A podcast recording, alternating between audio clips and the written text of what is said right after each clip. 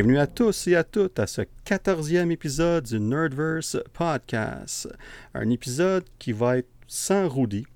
Eh oui, malheureusement, il a, non seulement il n'a pas écouté euh, Venom euh, Let There Be Carnage, mais il n'a pas non plus vu le premier Venom, ça fait trois ans qu'il est sorti. Donc on lui a dit, pour cet épisode-là, tu vas devoir euh, tasser sur le banc, comme on dit. Mais c'est pas grave, malgré tout ça, je suis pas toute seule quand même, parce que nul autre que Kenton a reçu une promotion et il va être notre co-animateur ce soir. Alors, salut Kenton. Hey, salut Dan, comment ça va? Ah, ça va, ça va toi? Ben, ça va bien certain. Je suis vraiment content d'avoir une promotion. Ah, Euh, mais je, je dois avouer que je dois juger Rudy incroyablement de ne pas avoir vu le premier. Tu sais, le deuxième, je peux comprendre que tu pas vu Venom encore. Ça fait, fait même pas une semaine qu'il est sorti. Mais le premier, Rudy, shame on you. Ouais, j'avoue qu'après trois ans, surtout après un an et demi de pandémie, on aurait pu croire qu'il y aurait un petit peu, juste 1h45 de temps pour écouter le premier Venom. Mais en tout cas, ça l'intéressait pas plus qu'il faut, mais là, il n'y aura pas le choix de l'écouter. Puis il y a une raison en particulier, puis on va en parler tantôt, mais il y a une certaine euh, euh, mid-credit scene à la fin du deuxième Venom qui va avoir des très grosses implications sur le, le futur de Marvel en général. Fait qu'on va parler de ça un petit peu plus tard, mais là, en tout cas, Rudy, si tu nous écoutes, ben, j'espère certain que tu nous écoutes, euh, ben, tu n'auras pas le choix d'écouter les deux Venom le plus vite possible, parce que sinon, ben, on, on va tout te dire. On va des spoilers all the way. Mais Kev, Mais- il est pas content. Il me l'a dit euh, que Rudy, euh, il allait peut-être se faire éclairer. Là. Fait que.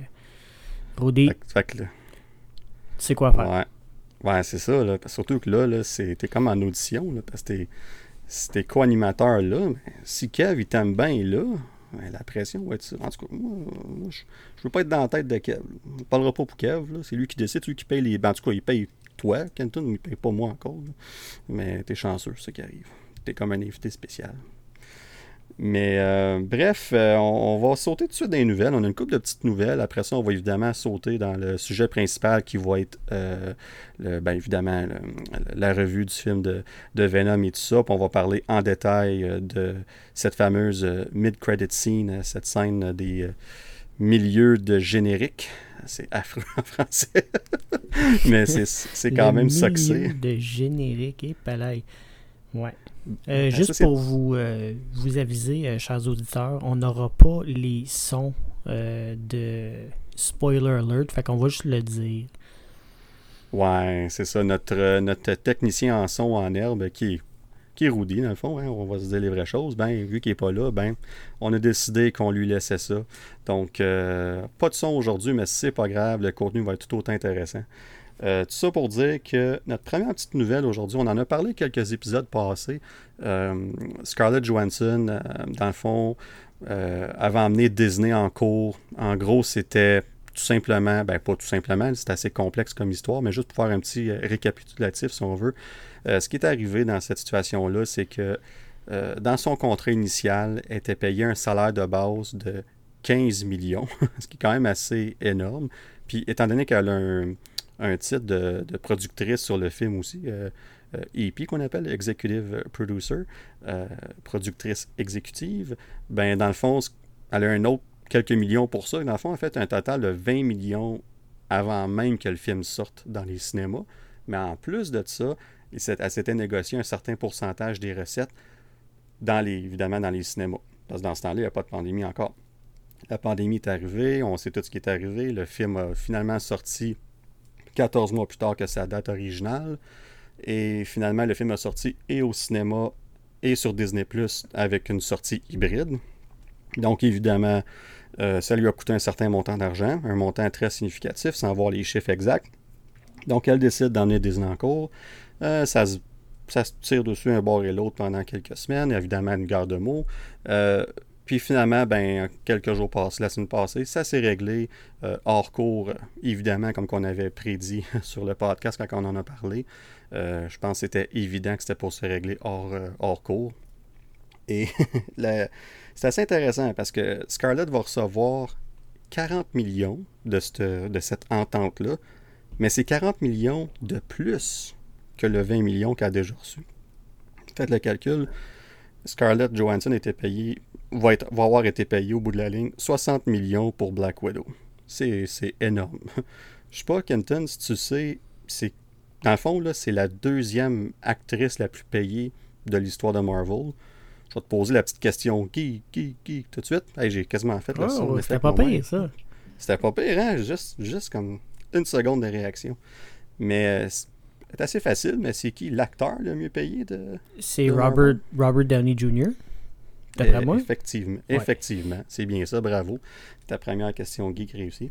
Yes! Euh, puis on. Juste pour donner un contexte, là, pour Avengers Endgame, Robert Downey Jr. a fait 75 millions. Juste pour ce film-là. C'est assez incroyable. Hein? Et pour le premier film de Iron Man, il a fait un gros total de 500 000. Ouais, c'était son, euh, c'était son premier rôle de, de retour, dans le fond, de, à, la, à la vie normale, après son euh, rehab, comme on dit, me semble. Hein? C'était. C'est exactement ça. C'est ça. Fait que dans le fond, il y avait de quoi prouver. Euh, évidemment, il l'a prouvé.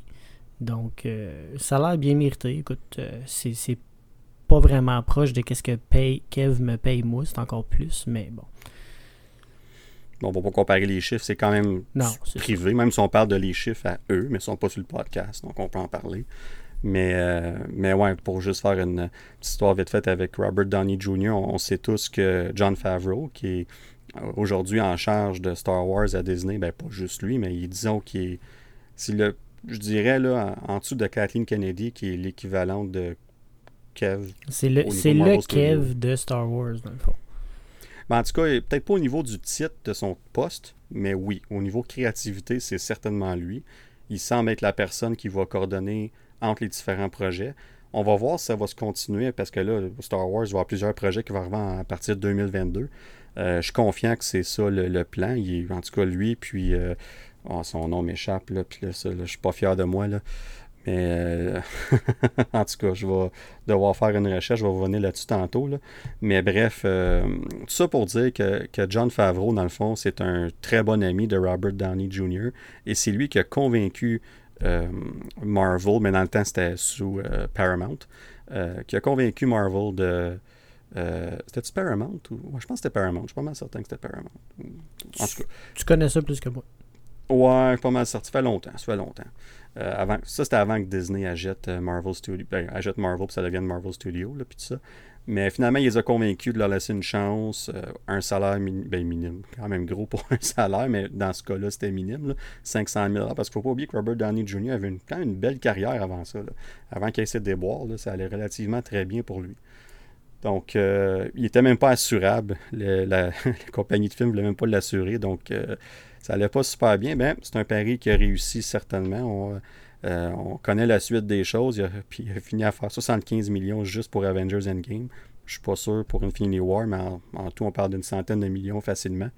Donc, c'est des gros chiffres. Puis quand tu regardes Scarlett Johansson qui a fait, euh, qui a fait ça, dans le fond, qui a fait 60 millions, c'est le chiffre qu'elle va tirer de ça au bout de la ligne. Euh, juste pour comparer vite fait, là, initialement, ils, demandaient, dans le fond, parce qu'ils font des évaluations pour les films. Marvel Studios, la plupart, comme je pense, 6 de leurs 8 derniers films ont franchi le milliard de dollars, avant Black Widow, évidemment, puis avant la pandémie. Donc, eux se sont fiés à un chiffre approximatif de entre 1 et 1,2 milliard, ce qui aurait rapporté entre 70 et 80 millions supplémentaires du 20 millions qu'ils reçu initialement. Donc, c'est ce qu'ils ont demandé initialement euh, à Disney. Puis là, ben, on a tout vu ce qui est arrivé dans les semaines qui ont suivi avec toute cette dispute-là euh, en, en, ligne, si on veut, puis public. Et finalement, ben, ils se sont rendus à moitié chemin. Je pense qu'elle n'est pas à plaindre avec son 60 millions. Euh, donc, c'est des gros chiffres. C'est des gros chiffres, c'est sûr. La seule chose, moi, là-dedans, puis je pense qu'Anton en a déjà, déjà parlé hors onde, puis je pense que tu es d'accord avec moi là-dessus, mais tout, ce beau euh, show de boucan-là, on va appeler ça de même, là, ça aurait pu être évité. Je pense pas que c'était nécessaire pour aller chercher ce qui est arrivé. Oui, effectivement. Euh, je dois bravo, bravo à elle, pour vrai, elle a tenu son bout. Euh, je suis vraiment fier de ça, surtout avec le tout le mouvement c'est vraiment féministe qui monte, tout ça. Je suis vraiment content pour elle parce que ça n'a pas dû être facile de tenir son bout, spécialement une grosse corporation comme Disney. vraiment fier de elle. Par contre, euh, d'après moi, ça sent la fin. Tu je vois pas. Euh, je vois pas Scarlett, mettons, faire un autre rôle, que ça soit. Ça sera pas dans Marvel, évidemment, mais je la vois pas retourner, peut-être. Je pense que ça l'a vraiment affecté la relation. Mais on pourrait être agréablement surpris, mais d'après moi, c'est la fin de Scarlett et Disney. Ouais, ben, avant toute cette, cette, dispute-là, on va l'appeler comme ça, euh, Scarlett puis Disney avaient, avaient, dans le fond, des plans de faire un film. Je pense que c'est Tower of Terror. Je pense que c'est ça. La Tour de la Terreur. Euh, pas mal sûr, c'est ça le titre. Puis évidemment, avec ce qui se passait, le, les, les, euh, les, pas les, ben, je disais les journaux, là, mais tu sais, comme genre euh, Hollywood Reporter, Variety, Deadline, puis tout ces. Journal de Montréal, Le Droit. c'est ça exactement.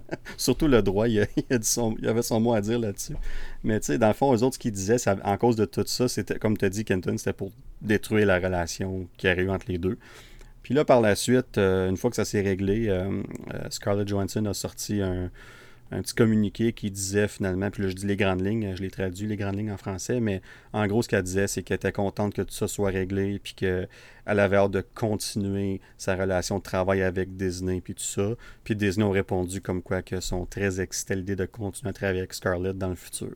C'est très vague, c'est très général, puis c'est le genre de communiqué, le genre de, de choses que tu entends à la suite de de disputes comme ça qui se règlent, si on veut, surtout quand c'était public. C'est ça. Euh, c'est toujours comme ça, mais à suivre.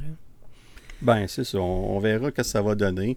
J'espère que ça va continuer parce que pour ce qui est de Marvel Studios, je son personnage est clairement euh, comme est, morte dans la continuité. Avec le multiverse puis tout, on sait jamais ce qui peut arriver. Spoiler alert, Dan. Ah. Ouais. Mais tu sais quoi, je me sens pas si mal que ça.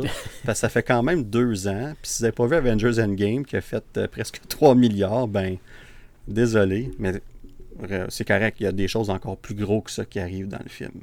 Donc, c'est pas juste ça qui se passe.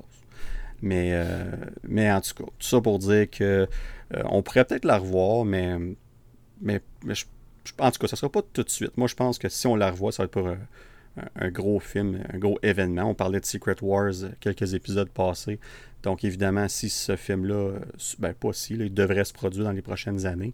Donc, euh, ça serait une belle occasion pour euh, les personnages qui sont, qui sont, plus là de revenir juste pour euh, un film, un caméo, peu importe. On verra ce qui va se passer. Mais au moins, avec, ces, avec ça qui est réglé, ben au moins, ça, donne, ça laisse la porte entrouverte à possibilité d'un retour dans quelques années ou comme tu dis, juste un, autre film, ou pas, mais c'est correct. Au moins, ça, tout est bien qui finit bien, le monde paraisse bien là-dedans, puis ça va certainement pas affecter sa carrière, puis Disney, ben, comme tu dis, c'est une grosse corporation. Fait moi, dans tout ça, je n'avais pas du tout de pitié pour, euh, pour Disney. Puis c'est bien beau que les gens disaient, ben là, Scarlett devrait comprendre qu'il y a une pandémie. Je suis comme, ouais, mais c'est dans le contrat, c'est un chiffre qui est là pour elle. Elle a signé ça, ça a été négocié. Elle a le droit d'aller chercher ce qui est à elle, puis elle l'a fait. Puis comme tu dis, je, J'applaudis ça, bravo à elle, puis elle a tenu son bout, ça n'a pas été évident, puis elle a eu ce qu'elle voulait. Fait que pour ça, je suis euh, euh, good for her, comme on dit en anglais. Mais là, on va aller dans notre prochaine petite nouvelle, euh, The Book of Boba Fett. On va aller un peu dans Star Wars.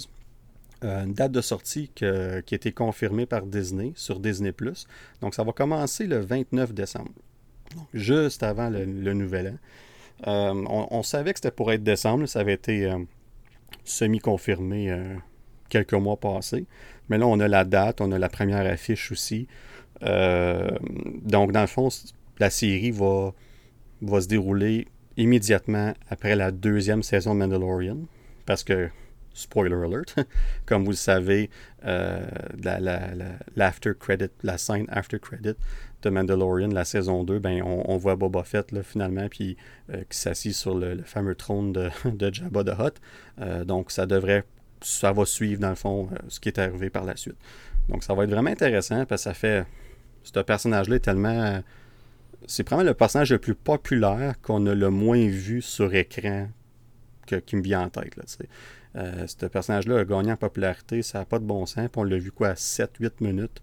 Euh, si, on exclut la deuxième saison de Mandalorian, évidemment, euh, puis était déjà très populaire avant ça. Puis euh, d'ailleurs, son retour dans la deuxième saison de Mandalorian est un énorme succès. J'ai adoré ce que j'ai vu de lui dans cette saison-là. Donc j'ai hâte de voir cette série-là. On, nous dit que ça va être un petit peu plus sombre, un petit peu plus, pas dire réaliste, ça reste Star Wars, mais Ça va être un peu plus, euh, là je m'excuse mon anglicisme, mais grounded si on veut. En tout cas, on verra ce que ça va donner. Euh, mais c'est certain que ça va être très, très bien fait. Puis on, on, verra bien. Mais l'autre petit détail, par exemple, c'est que ça commence le 29 décembre. Puis ça, ben, ça coïncide avec la finale de Hawkeye. Parce que Hawkeye commence le 24 novembre. Puis si on fait le calcul, 6 mercredis plus tard, ben c'est le 29 décembre. Fait que là, qu'est-ce qui va se passer avec ça? Est-ce qu'on va voir la finale de Hawkeye puis la première de Book of Boba Fett la même journée? Aucune chance. Aucune chance. Non, c'est ça. Non, je pense, je pense pas moi non plus. Ça ferait aucun sens. C'est la première fois qu'un show a la possibilité de, on appelle ça de faire un, overlap, si on veut, l'un avec l'autre. Puis, euh, c'est pas là que ça va commencer, je pense. Euh, moi, je vois euh, une situation un peu comme WandaVision, où on a eu les deux premiers épisodes pour commencer la, saison. c'est ce que je m'attends. Je pense qu'on va c'est la journée Disney Plus, le 12 novembre. oui, c'est bien ça, le 12 novembre, donc un vendredi. Euh, et je m'attends à. On va en reparler dans quelques semaines plus en détail à quoi s'attendre cette journée-là. Mais une des choses que je m'attends cette journée-là, euh, c'est qu'on va nous annoncer que euh, Hawkeye va commencer 12 jours plus tard avec pas un, mais deux épisodes. Moi, c'est ce que je m'attends. Euh, pour moi, c'est plus logique qu'il y ait deux épisodes pour commencer la saison, qu'il y ait deux épisodes de séries différentes c'est pas qu'ils compétitionnent une avec l'autre, ils sont sur le même. C'est ça. ils sont sur le même. C'est ça, qu'on disait hors ronde, c'est que je vois pas comment Disney pourrait faire ça, ça fait aucun sens parce que si c'était de la compétition directe, ce serait euh, je sais pas DC pour comme exemple euh, qui ferait Boba Fett, ben là je pourrais comprendre qu'ils essaie de voler un peu le, le, show de la, la finale de Hawkeye, mais étant donné que c'est le même c'est Disney, ça fait aucun sens. C'est sûr, euh, Dan, moi je suis 100% d'accord avec toi, c'est sûr que je vois euh, que Hawkeye commencerait avec deux émissions. Surtout que ça, ça, ça l'engage les gens un peu plus euh, engage, excusez le mot en anglais. ça va aller chercher peut-être un petit peu plus les gens s'il y a deux émissions au lieu d'une. Oui, absolument. Puis je pense que un, ça serait aussi un beau euh, comment tu pourrais dire ça en français? Un publicity stunt, si on veut, euh, un stunt publicitaire, je pense que ça se dit en français comme ça. Mais de. En tout cas, sinon, ça se dit en québécois. Euh, mais, mais ça serait une belle façon de promouvoir cette série-là en, en, annonçant ça, genre deux semaines avant. Euh, qui disait Garde, surprise, c'est une des annonces qu'on va faire à cette journée-là. Vous avez deux épisodes au lieu d'une pour commencer. Puis c'est quand même des épisodes de 40-45 minutes en temps normal. Fait que c'est quasiment l'équivalent d'un petit film qu'on va avoir là, cette journée-là, le 24 novembre. Fait que moi, je pense que ça commence bien. c'est le week-end de l'Action de grâce aux États-Unis aussi. Donc, peut-être une raison de plus de, de, donner ce petit cadeau-là de plus, puis s'assurer en même temps qu'il n'y a, pas d'overlap entre les deux séries, parce que je pense pas que ça va arriver. Non, non. Puis, euh, je suis pas mal convaincu que Boba, il a bien fait ça. Oh, oh, oh. Fallait que je fasse mon Rudy un peu. Euh, là, il t'écoute puis il doit être fier de toi. Celle-là, c'était pour toi, Rudy. Fantastique. mais il y a tellement de mots qu'on peut faire avec son nom en plus. On a fait quelques-uns on en plus. Même pas fait celle-là. Non, mais c'est parce que je pouvais pas euh, relier ça avec le, le, contexte, dans le fond. C'est ça. Fallait que ça sorte comme ça. Mais un autre petit détail aussi qu'on a appris, ben, ça c'est plus dans la catégorie des rumeurs, si on veut. Mais euh, semble-t-il que la série. Oh, oh ah, Barouette, euh, tu as vraiment travaillé fort à faire ton Rudy. Là. On dirait que tu es comme. Je, te, je, te, sens en audition, Kenton. Ben, tu sais, fallait que je step up, là. Fait que. C'est ça. Hein. ça C'était encore pour toi, Rudy. On pense à toi, même si t'es pas là. Ben, c'est ça, exactement. Mais euh, en tout cas, pour, comme, on, va, voir ça comme une rumeur, même si ça semble être semi-confirmé. Euh, la série Obi-Wan Kenobi euh, serait sur Disney Plus en mai 2022. Je pense que ça fait du sens. On regarde Book of Boba Fett qui a soit 6 ou 8 épisodes. Je suis pas 100% sûr exactement du nombre d'épisodes de cette série-là. Mais ça va nous emmener en début février, mi-février.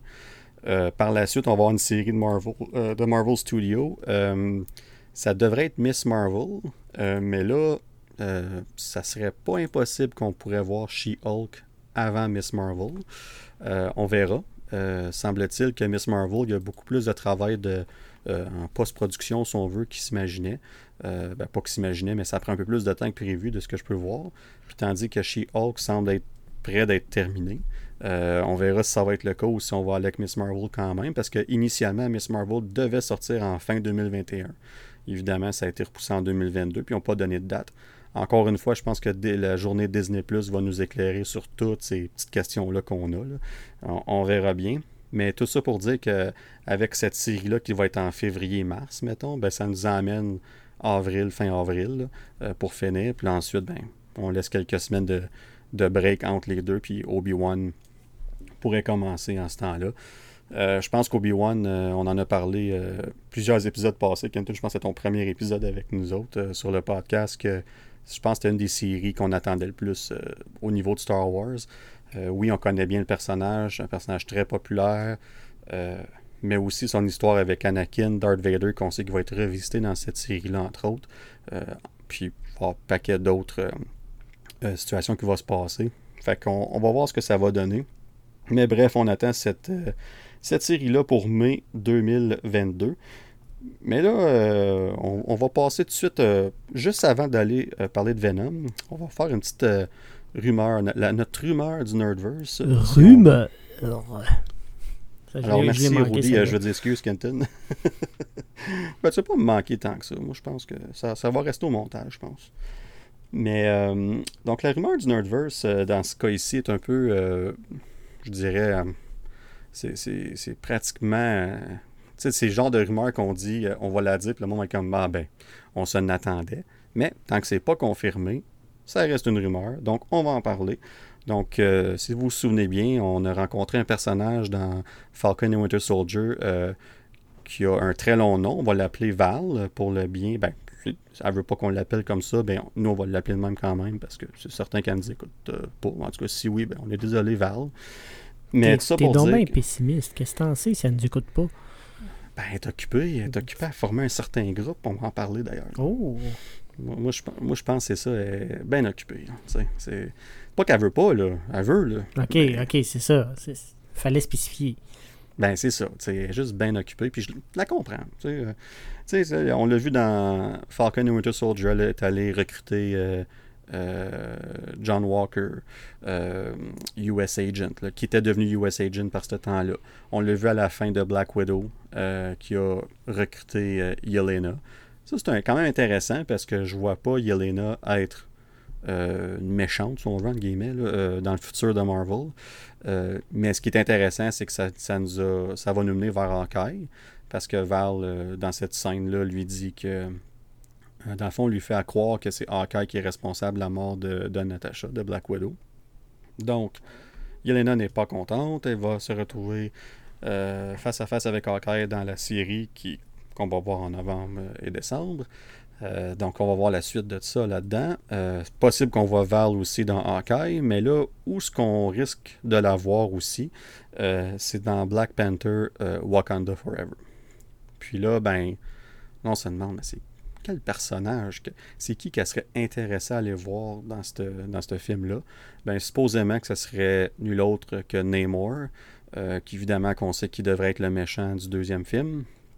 Et ben, dans les comics, euh, Namor joue souvent les, les méchants, les anti-héros. Des fois, il est proche d'être un héros, mais plus souvent anti-héros que d'autres choses, puis méchant aussi. Mais bref, euh, c'est le genre de personnage qui, qui fitterait euh, parfaitement avec le groupe que, que Val euh, se crée en ce moment parce que dans le fond, on se demande tous si ça va être les, Thunderbolts ou les Dark Avengers, parce que dans les comics, c'est deux groupes très séparés. Les Thunderbolts sont créés par euh, Thunderbolt Ross, qu'on a vu dans les films, mais là, on semble l'écarter de plus en plus, puis on semble mettre Val à sa place pour créer ce groupe-là évidemment, les Dark Avengers, ben, dans les comics, sont surtout, euh, entre autres, menés par Norman Osborn. Mais là, on n'est même pas introduit à Norman Osborn encore dans le MCU. Ça, c'est jusqu'au mois de décembre.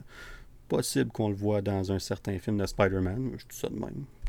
Mais euh, on en a déjà parlé ouvertement de toute façon de, de, ces rumeurs-là, plusieurs épisodes passés.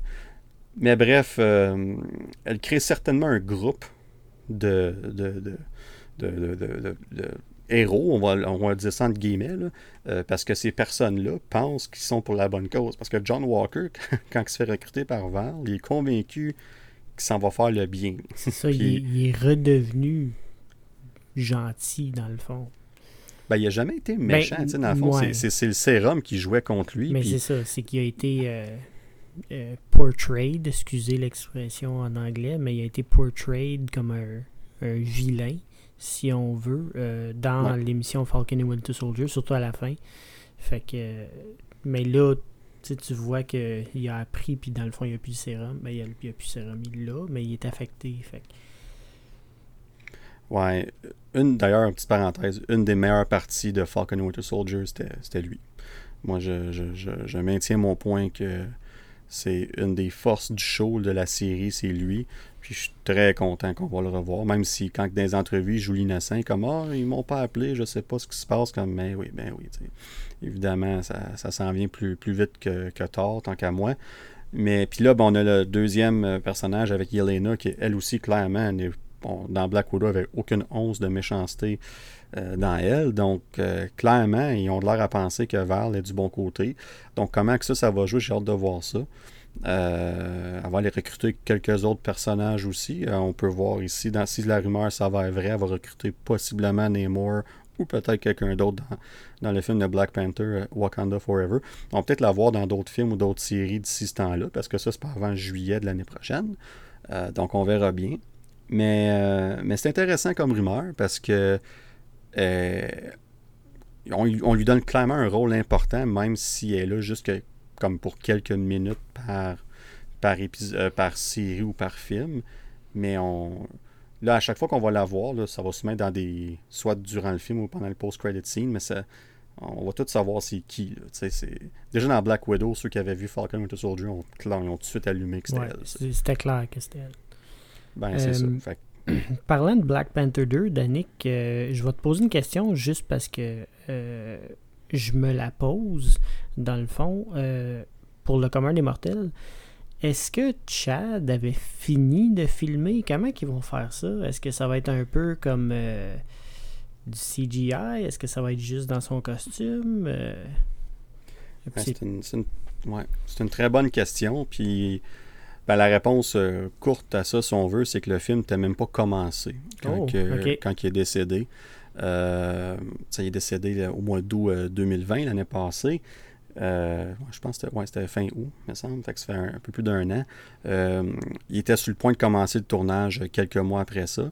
Évidemment, ils ont retourné à la table d'écriture, refaire le script presque au complet. On a changé l'histoire. Pour ce qu'ils vont faire avec les. La seule chose qu'on sait, c'est qu'ils vont pas mettre un autre acteur dans le personnage de T'Challa. Donc, on sait qu'ils vont, entre guillemets, retirer le personnage. Ce qu'ils vont faire, euh, je ne suis pas 100% certain. Mon impression, par exemple, c'est que ça serait, je trouve que ça serait cheap de dire euh, Ah, il est parti à l'extérieur, puis on le voit pas, ou peu importe. Puis ça serait aussi genre de juste pas le mentionner, ça serait un petit peu, euh, un petit peu cheap aussi. Fait j'ai vraiment l'impression qu'on va le qu'on va l'honorer. moi, je m'attends à ce qu'on commence le film avec une euh, cérémonie dans le film, mais qui va être aussi. Euh, qui, va nous parler dans la vraie vie parce que ça va, ça va être directement en lien avec, avec la personne qui a joué ce rôle-là. Euh, fait on va voir. C'est sûr que ça rajoute une émotion supplémentaire au film, si on veut. On ne sait pas à quoi s'attendre. On sait que là, par la fin du deuxième film, il va y avoir un nouveau Black Panther. Je suis 95% sûr que ça va être euh, soit Shuri, euh, je pense pas que ça va être euh, Okoye, mais c'est presque sûr que ça va être une femme qui va être un personnage euh, féminin qui va être Black Panther par la fin du deuxième film. Ça, je suis presque sûr de ça. fait que je pense que le film, en gros, va, comme on disait dans quelques épisodes passés, on s'attend à un film Wakanda versus Atlantis, ou s'il décide de changer le nom pour pas être trop identique à, Aquaman dans DC, on verra. Mais ça devrait être une guerre entre ces deux civilisations-là. Donc, possiblement que à travers cette histoire-là, ben, il y a une personne qui va émerger pour devenir Black Panther. Fait que au, moins, ils n'ont pas à, gérer ça, à revenir en arrière, puis effacer des scènes qu'ils auraient faites, ou un peu mhm. comme qu'ils ont fait avec Paul Walker euh, pour euh, Fast and Furious 7. Malgré que euh, Fast and Furious 7, c'était très bien fait. Là, ah oui, ah oui. Le, n'importe qui qui l'écoute le remarque pratiquement pas là, que c'est son frère. Là, fait que puis même là, son frère, c'est juste dans des petites scènes. dans le fond, la seule, la seule raison pourquoi tu le sais, c'est quand tu portes attention, c'est que tu ne vois pas le visage. c'est toujours de dos ou de côté, comme euh, il y a une des scènes à un moment donné qui se bat contre euh, Tony Jaa. Le deuxième combat contre Tony Jaa dans un warehouse. Là. dans le warehouse, oui. C'est ça, avec les escaliers et tout ça. Puis euh, il y a plusieurs scènes que tu vois clairement comme ils font exprès pour pas qu'on voit son visage. Parce que c'est probablement le le, le, stun double, si on veut, ou même son frère qui prend la place.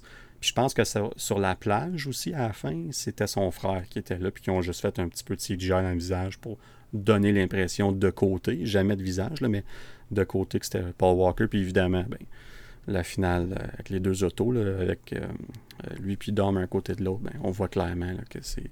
Ils ont fait exprès pour le faire briller un peu puis rajeunir là, pour montrer. En tout cas. Bref, ils ont fait un super, superbe travail avec ça, mais dans le cas de Paul Walker, il avait fait. Je pense que c'était le deux tiers de ouais, toutes il avait fait pas mal. ils, ont, réécrit le film un peu pour enlever certaines scènes, mais overall, ça se tient super bien. Oui, mais ben, c'est ça. Une petite parenthèse, je m'ennuie de Paul Walker c'était un de. C'est, dans le fond, c'est l'acteur qui m'a le plus affecté quand il est décédé. Ouais. Ouais. Ouais, ben, c'était une mort. Euh, tu sais, même euh, Chadwick Boseman, euh, il est décédé du cancer, mais ça reste que c'était subitement pour tout le commun des mortels, toutes nous autres, parce qu'on n'était même pas au courant qu'il était, mais qu était malade. que lui et ses proches s'en attendaient. Tu veux, pas, c'est sûr ben qu'il le savait. Tandis que ben Paul Walker. Euh, deux secondes, puis c'est fini. Là, fait que, en tout cas, euh, petite parenthèse. C'est ça.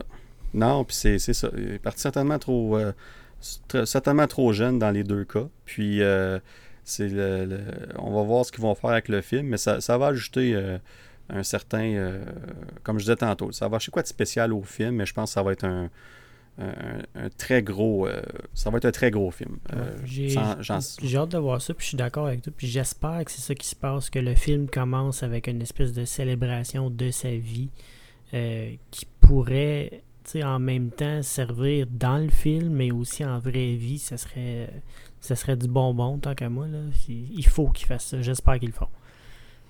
Ouais, je, je peux pas voir une autre façon. Pour vrai, ça serait la façon de euh, de, pour moi, en tout cas, de, traiter euh, toute, cette situation-là, si on veut, si je peux appeler ça une situation. Là, mais, euh, puis, on parle de Kev souvent en joke, là, mais, mais pour vrai, là, il est vraiment comme.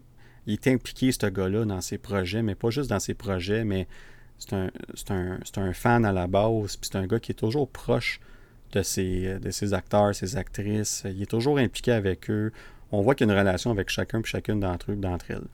Fait on, sait que ça l'a certainement affecté lui aussi, c'est certain qu'il y, a son mot à dire sur comment que ça va être géré dans le film.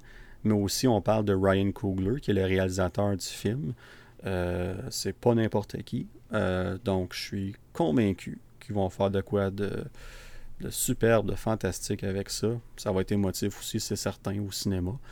Mais bref, on va voir ça en juillet 2022. Euh, Mais là, on va revenir dans le présent un petit peu. On va euh, focuser sur euh, Venom, Let There Be Carnage, qu'on est allé voir au cinéma en tard en soirée. Il était 10h le soir. C'est quelque chose qui était un peu pas habituel pour nous autres, mais ça a donné comme ça. on a eu la chance de voir ça sur IMAX. Très gros écran. Le son, euh, c'était super. Puis un, on s'entend que c'est un film assez bruyant, je vais dire ça comme ça. Euh, donc, ça nous a servi vraiment. Euh, donc, avant qu'on ait dans nos impressions, je vais faire un petit récapitulatif des, du box-office puis tout ça. Puis après ça, on va parler du film en, long et en large, évidemment. Puis, on, dans le fond, ce qu'on va faire, c'est qu'on va parler du film et ensuite, on va parler de, de cette fameuse mid-credit scene. On va faire deux sujets séparés avec ça parce qu'on va dire les vraies choses. le film, on dit, c'est quasiment comme deux, en tout cas, je sais pas pour toi, Kenton, mais moi, ça me, ça me semblait comme deux événements complètement séparés, si on veut. Euh, je m'attends. Effectivement, puis d'après moi, la mid-credit scene m'a motivé encore plus que le film. Puis je dis pas que le film était pas bon, là, c'est pas, ça- c'est pas ça que j'essaie de dire, c'est juste que la mid-credit scene, euh, c'était remarquable. là. Je veux dire, si vous l'avez pas vu, euh, allez voir ça. Ça presse.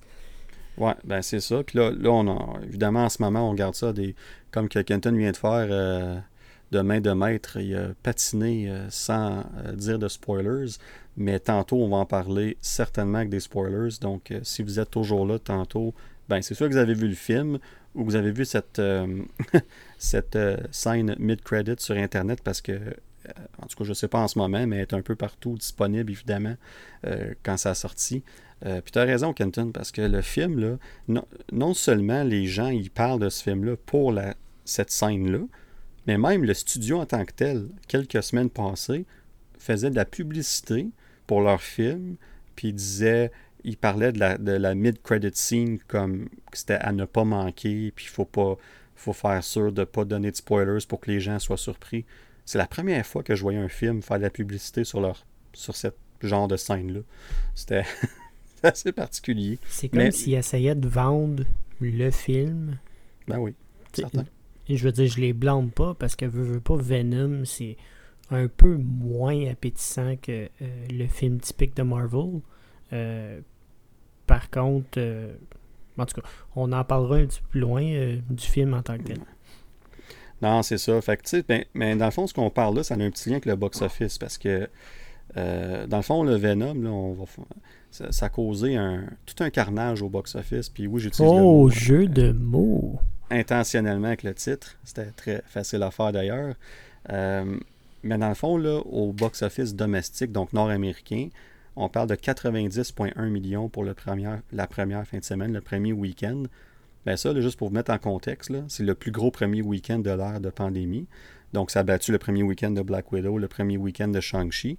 Et non seulement ça, mais il faut remonter à Rise of Skywalker pour un premier week-end comme ça, euh, que lui avait dépassé évidemment. C'était dans les 100 quelques millions. Mais bref, c'est énorme. Puis non seulement ça, mais ça a dépassé le premier week-end du premier Venom qui est sorti en 2018. Puis c'était, c'était, le premier week-end pour le premier Venom, ça avait fait environ 80 millions. Puis c'était pas en temps de pandémie. Là. Fait que c'était assez remarquable. Puis, tu sais, on se dit ça. Puis au total, euh, international en tout, on parle de 103,9 millions. Donc on parle d'un euh, 13,8 millions au niveau international, c'est, ce qui n'est pas vraiment beaucoup. Non, c'est Mais- faible. Pareil, j'ai vu ce, ce chiffre-là. euh, je trouve ça assez- assez faible au niveau international. Ouais, j'ai pas, j'ai pas eu le temps de regarder vraiment quel pays qui était sorti ou pas, puis qu'est-ce qui est arrivé. Je sais que dans plusieurs pays, le, le- la sortie de film a été retardée à la semaine prochaine. Ben, dans le fond, cette semaine, puis la semaine prochaine. Fait que je sais qu'en Inde, c'est un des pays où ce que ça va sortir juste en fin octobre. Fait que je me demande euh, jusqu'à quel point que ça va avoir un impact là-dessus. Mais en même temps, c'est pas de mauvaise stratégie pour t'assurer de faire un certain montant d'argent pendant un certain nombre de temps. Parce que ce qui a joué en faveur de Shang-Chi, puis d'ailleurs on peut vite fait parler de Shang-Chi, euh, c'est le, c'est le premier film de l'ère de l'ère pandémique, on va dire ça comme ça, à franchir le 200 millions au box-office nord-américain. On est rendu à, je pense, c'est 206 euh, quelques millions. Euh, donc c'est le, film le plus lucratif euh, de, de 2021 aussi de 2020 évidemment au niveau domestique. Donc bravo Shang-Chi, je suis content parce que ça c'est mérité. Puis ce film-là mérite. j'aurais, ça aurait tellement été le fun que ça sorte dans un autre moment. Mais bref, ça ça n'enlève rien au film pour le succès. Tout est relatif. Puis en tout cas, c'est un. Puis on parle de 388 millions au niveau international. Donc Shang-Chi va frapper le 400 millions. Ils prédisent un 420 à 430 millions international euh, euh, au total, avant que ça sorte évidemment euh, en Blu-ray digital puis tout ça. Bref, on peut pas se plaindre de ça. Mais, là, on revient à Venom, ça a fait un, ça a fait un fureur dans le fond. Puis tu sais, on, je pense qu'on peut se poser la question parce que le premier film a fait plus de 800 millions. Je pense que c'est 840 millions. C'est énorme. Puis j'ai réécouté le premier film juste avant de voir le deuxième. Puis je sais pas, toi, si tu l'as réécouté récemment, Kenton, euh, euh, mais euh, c'est un bon film, mais je regarde ce film-là, puis je me posais la question encore quand je l'ai réécouté, je suis comme, comment est-ce que ce film-là a fait 840 millions au box-office? En toute franchise, euh, je ne l'ai pas réécouté récemment. Euh, ça date de. quand, dans le fond, quand il est sorti sur Netflix, la première fois que je l'ai réécouté, à part au cinéma. Mais, mais tu sais, je m'en souviens relativement bien. Puis tu as raison, c'est remarquable que ce film-là a fait autant d'argent.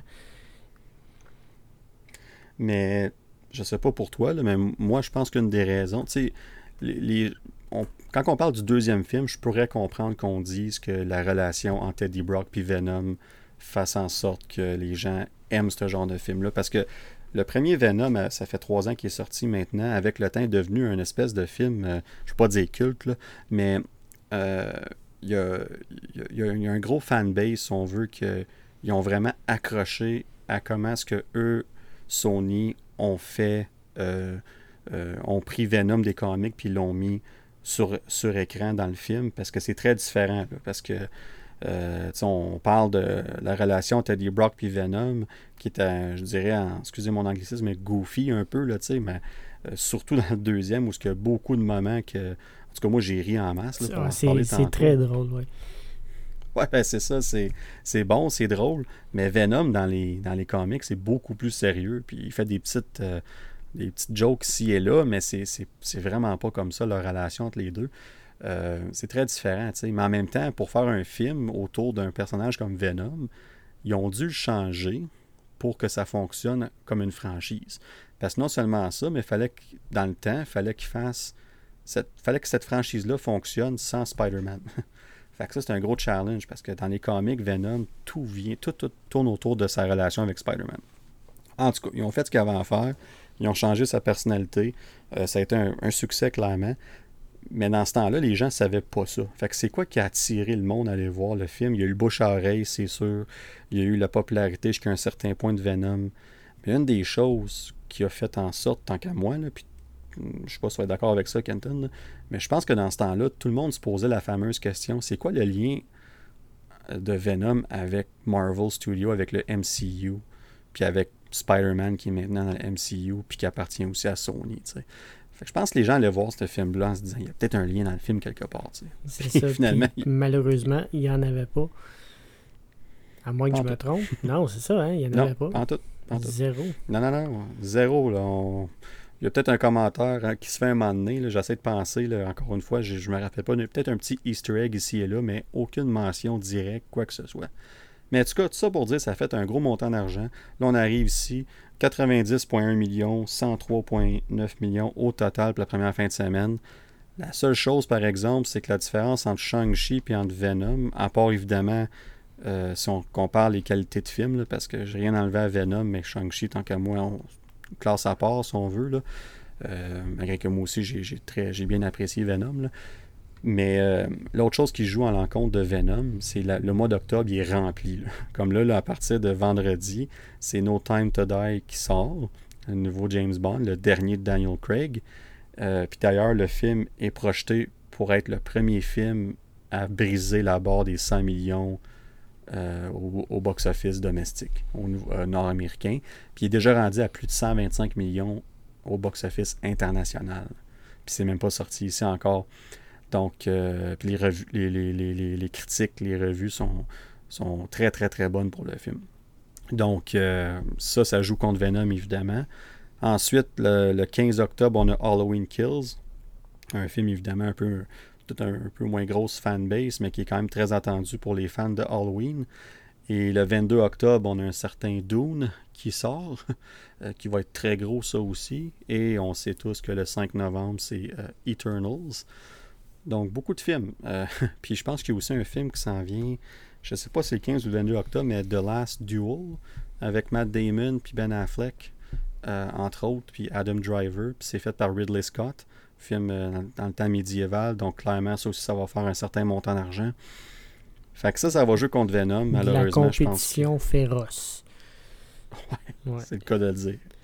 C'est le cas de le dire. Fait que je pense pas que malheureusement, ça, va être difficile pour Venom de, de garder cette air d'aller-là, mais ce premier week-end-là va lui appartenir. C'est, ça va rester dans, dans les record books, comme qu'on dit. Euh, je suis content pour euh, eux autres. Euh, c'est, des bonnes nouvelles, dans le fond. Puis, on, dans le fond, là, on est juste content en tant que fan de cinéma, nous autres. Je sais pas pour toi, Kenton, mais ah ça fait du bien de voir le, le box-office qui, qui, commence à revenir. Puis, tu sais, c'est pas qu'on, c'est pas qu'on vise à savoir comment est-ce que d'argent qu'un film a fait pour juger si c'est un succès ou pas mais ça démontre que les gens retournent au cinéma après tout ce temps-là. Puis c'est le fun à voir. Une espèce de retour à la normale qu'on peut, euh, qu'on peut s'apercevoir qui se passe présentement. Puis moi, c'est ça qui me rend heureux, dans le fond. Ben, c'est ça, on est des fans de films, hein. on adore ça. On, a, on, va au cinéma euh, souvent dans une année. Puis moi, c'est quelque chose, c'est pas même des choses qui me manquaient le plus pendant la pandémie, c'était ça. Fait que c'est, le fun de voir ça. C'est des bonnes nouvelles. Mais là, on va revenir à Venom un peu. On va regarder vite fait euh, sur Rotten Tomato. En ce moment, on a un score de 58% sur 165 critiques. Euh, ça n'a pas de l'air beaucoup, mais si on compare aux 30% que Venom 1 a en ce moment sur plus de 300 critiques, je pense, c'est une nette amélioration, c'est presque le double. Mais ce qui est intéressant, c'est le score pour l'audience. On est à 85% sur plus de 5000 critiques slash revues. Fait qu'on on voit que les gens apprécient le film. Ça, c'est clair. Les gens aiment ça. Donc, je vais, je vais te laisser euh, parler, euh, Kenton, un peu de, euh, tes impressions générales du film. Puis là, je pense qu'on peut dire spoilers tout de suite. Je pense que rendu là, on va pas. Euh, oui, oui, on va arrêter de patiner. On, va dire spoiler alert. Euh, tout le monde, on va vous laisser un petit 5 secondes pour passer à autre chose. Dans le fond, achetez vos billets en ligne. Allez-y tout de suite, dans le fond. Là. Il y a des représentations à partir de, je pense, c'est 2 heures de l'après-midi. Allez-y. Callez malade à job, allez-y. Faites juste pas dire que c'est nous autres qui vous a dit de non, faire ça. Non, c'est ça. On a, ça, on n'en parle pas. Mais euh, écoute, moi, j'ai vraiment aimé ce film-là. J'ai adoré la relation, ce qu'ils ont fait euh, entre Eddie Brock et Venom. Euh, mais évidemment, c'est une espèce de continuité du premier. Mais je veux dire, les, les petites moi, c'est important pour moi qu'il y ait toujours des petites brides d'humour dans ces films-là. Puis Marvel, ils font ça à la perfection. Euh, donc, je pense que ça venait un peu de Marvel, ce côté-là, mais l'espèce d'aspect comédique dans ce film-là euh, m'a fait rire beaucoup pendant le film. Euh, écoute, c'était. Pour vrai, c'est certainement pas le film de l'année. Euh, je le comparerais pas à Shang-Chi. mais j'ai vraiment été agréablement surpris. Je m'en allais là avec aucune attente parce que c'est une chose que je qui me tire dans le pied un peu, que je me tire moi-même dans le pied. Euh, exemple, euh, Suicide Squad 2, euh, qui était horrible d'ailleurs. Mais vous le savez, je vous en ai déjà parlé. Mais justement, je pense que j'avais peut-être un petit peu trop d'attente pour Suicide Squad 2. Mais ça, je me suis dit, bon, je regarderai pas le premier avant d'y aller. Je vais y aller avec un esprit ouvert. Et j'ai été agréablement surpris. C'était, c'était très bon, un peu court. Euh, par contre, je dois dire. Une heure et demie, ouais. Ouais, c'est ça, 1h37, je pense. Ouais, si t'enlèves les, les, les, le générique, si on veut, là, on parle de 1h28, je pense.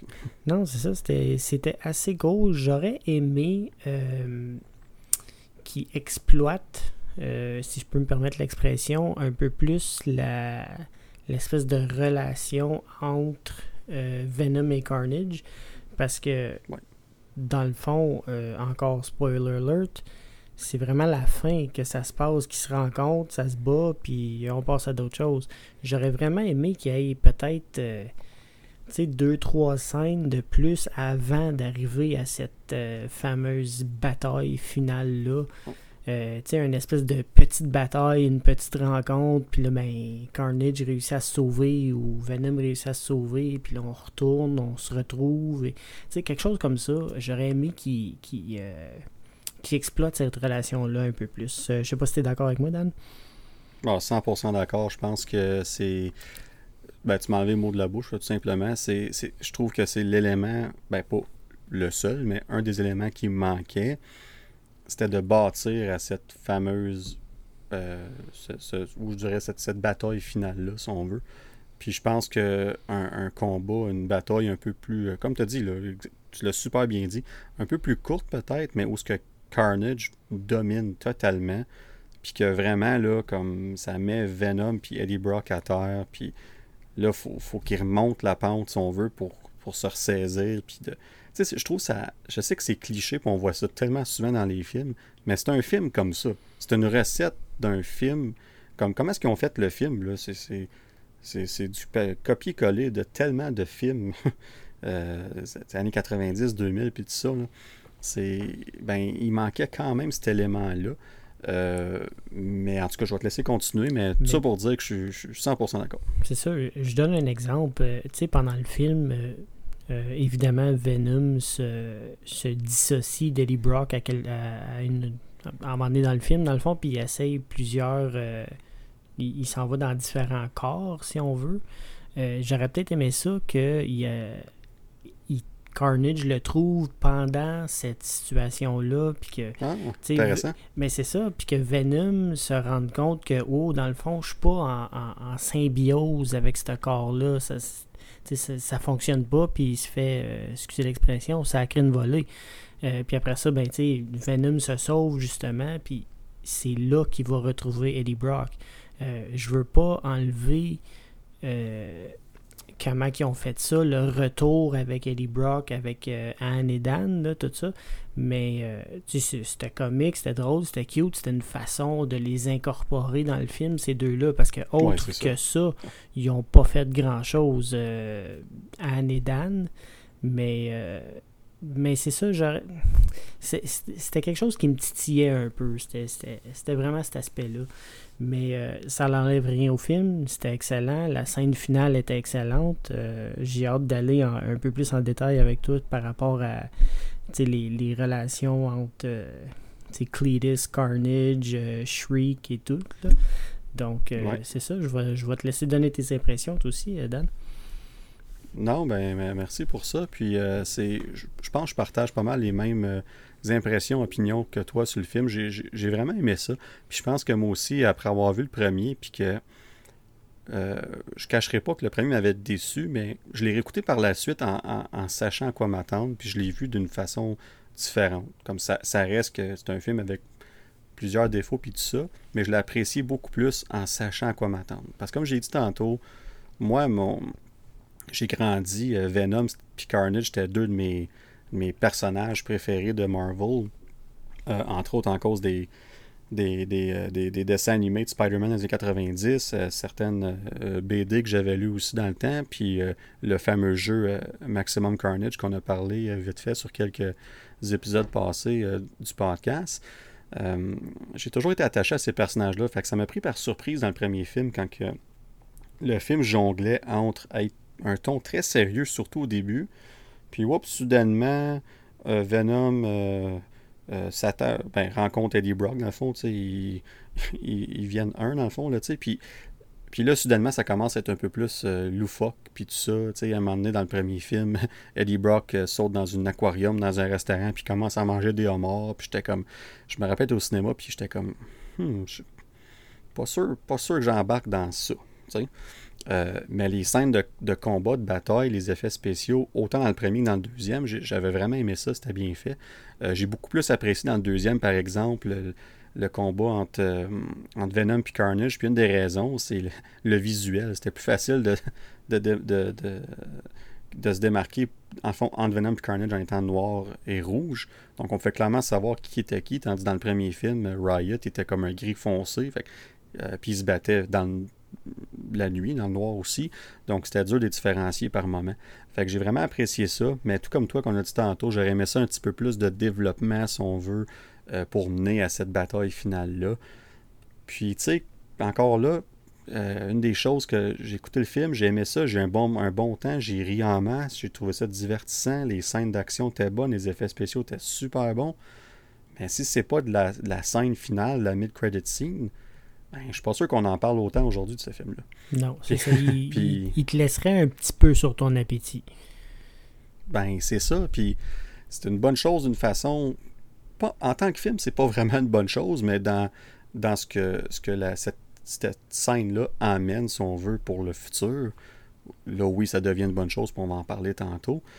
Mais, euh, mais overall, c'était un bon divertissement. Puis oui, euh, je recommande aux gens d'y aller, évidemment. Le plus gros écran possible, euh, meilleur son possible. Gâtez-vous. C'est un, comme Kenton a dit, c'est une heure et demie. Ça se fait vite. Nous, on l'écoutait à 10 heures le soir. Puis en temps normal, je me, ça arrêtait jusqu'à minuit, minuit et que j'aurais commencé à être vraiment fatigué. À, minuit, on était sorti, on était chez nous. fait que c'était très rapide quand même. Euh, mais c'était un, très bon divertissement. En tout cas, moi, moi personnellement, j'ai je pense que j'ai mieux aimé le deuxième que le premier. Euh, je dis je pense parce qu'il faudrait que je le réécoute une deuxième fois pour, pour avoir une, euh, une opinion plus subjective, si on veut, plus définitive. Euh, mais non, j'ai aimé ça. C'était très bien. Puis il y a aussi quelques petits détails qu'on va parler. Là, dans le fond, on va commencer dans les personnages aussi. Tu sais, je pense que le, le, highlight, si on veut, la force du film, c'est Tom Hardy.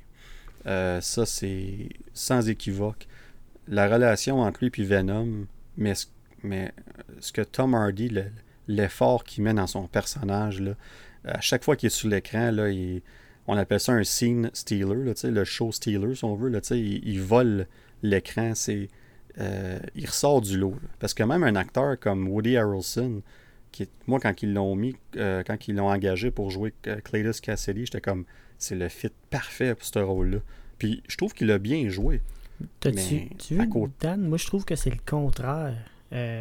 Moi, quand que j'ai su que c'était Woody Harrelson, j'étais comme, ah, Vraiment? parce que, Mais, par contre, euh, il, était solide. Là. Il était solide. Quand je l'ai vu, euh, puis quand je l'ai comme. Tu sais, la première scène, j'étais comme Oh, ok, dans le fond. Tu sais, Woody Harrelson, t'es habitué de le voir dans des rôles un peu plus niaiseux. Puis, euh, tu sais, je pense à. Zombieland, là, pis ça, je pense ça, Zombieland, là. En tout cas, ouais, Zombieland, ouais. C'est des rôles un peu plus farfelus, de niaiseux, drôles, mais il l'a vraiment, là. Comme, il y a, selon moi, ben, évidemment, les deux, ils ont volé le show parce que Tom Hardy, il te fait tellement croire que c'est Eddie Brock, là. Tu peux... Tu sais, il y a des films, des fois, que le acting est horrible, puis tu le sens, dans le fond, que l'acteur, c'est juste un acteur, puis qu'il il fait juste dire des lignes, mais ça... Euh, il a l'argent, il a le chèque. Oh, ouais, mais, ouais, c'est ça. Mais mais Tom Hardy, là-dedans, m'a fait croire que c'était lui, Eddie Brock. Puis c'est la même chose pour, euh, pour Woody Harrelson. Il m'a fait croire que c'était vraiment un, psychopathe euh, tueur. Je veux dire, c'est, j'ai vraiment. Puis je pense que c'est un peu ça qui rend le film meilleur. C'est que c'est tellement captivant, dans le fond, de les voir, euh, dans le fond, acter de même. Mais est-ce que je t'ai coupé? Je vais te laisser continuer. Ben non, non. c'est pas de trouble, c'est bien correct. Euh, j'ai fait ça une couple de fois tantôt aussi. Fait que je comprends ça. Mais euh, tu as 100% raison. Puis, puis la force de ce film-là, tu l'as dit, c'est le jeu des personnages, c'est le jeu des acteurs, des actrices. Euh, ben, en tout cas, les principaux, si on veut. Là. Euh, c'est certainement pas l'histoire qui est assez euh, ordinaire, on va se dire les vraies choses. Mais t'es pas là pour l'histoire en tant que telle dans un film comme ça qui été le marketing, la, publicité de ce film-là, c'était Venom versus Carnage. C'était ça. Euh, les, bandes annonces, ils étaient axés sur la relation entre Eddie Brock et Venom. C'était axé sur la confrontation qui s'en venait inévitablement entre Venom et Carnage. Euh, fait qu'on, dans le fond, les bandes annonces, puis tout ça, la publicité, le marketing, c'est, ça, ciblait ça, puis c'est ce qu'on a eu. Puis euh, c'est, super, dans le fond. C'est ça qui ressort du film. Tu sais, dans le fond, tu as beau avoir une histoire qui est ordinaire ou même pas bonne à la limite. Dans ce cas-là, je pense pas que c'est le cas. Ça reste une histoire qui, qui est acceptable, qui, est simple, mais qui, qui, fait la job, qui est efficace. Mais la raison pourquoi j'ai autant aimé ça, c'est comme on a dit tantôt, c'est les acteurs principaux, surtout pour moi, Tom Hardy, euh, joue un rôle fantastique. Euh, on le voit dans le premier, comment est-ce que c'est euh, qu'il a tout donné dans ce film-là. Puis là, il est rendu, euh, même qu'il a, je pense qu'il a, pas je pense, il a participé à l'écriture de la suite de ce film-là. Fait qu'il est très impliqué. Puis je pense que c'est un producteur exécutif aussi. Qui est très impliqué dans le processus de faire Venom. Comme il est clairement euh, en, plein pas en plein contrôle, je veux pas dire ça, mais il me fait penser un peu comme euh, Ryan Reynolds avec Deadpool.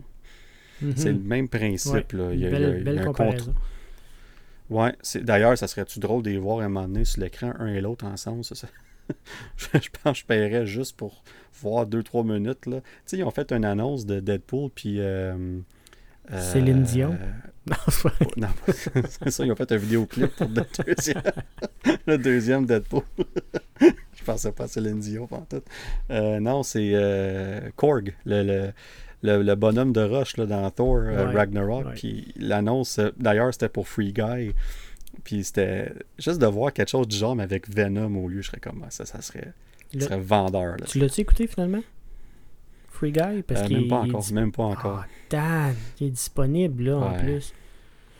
Ben, je- quand je vais parler de notre after credit à la fin de l'épisode, je vais parler d'un film, puis j'ai choisi ce film-là euh, au lieu de Free Guy, pas parce que je voulais écouter ce film-là euh, un ou l'autre, c'est juste parce en tout cas, on va en reparler tantôt. Je vais expliquer pourquoi que j'ai décidé d'écouter ce film-là, euh, que je vais parler tantôt au lieu de Free Guy, mais ça s'en vient là, dans les prochains jours. Par le prochain podcast, c'est sûr et certain que je vais écouter Free Guy, je vous le garantis.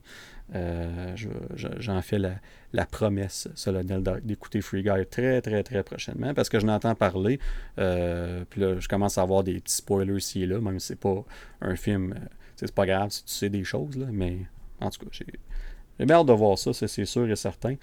Mais euh, pour venir à, Venom, vite fait, euh, c'est la force de ce film-là, évidemment, c'est Eddie Brock et Venom. Euh, puis, comment je peux expliquer ça?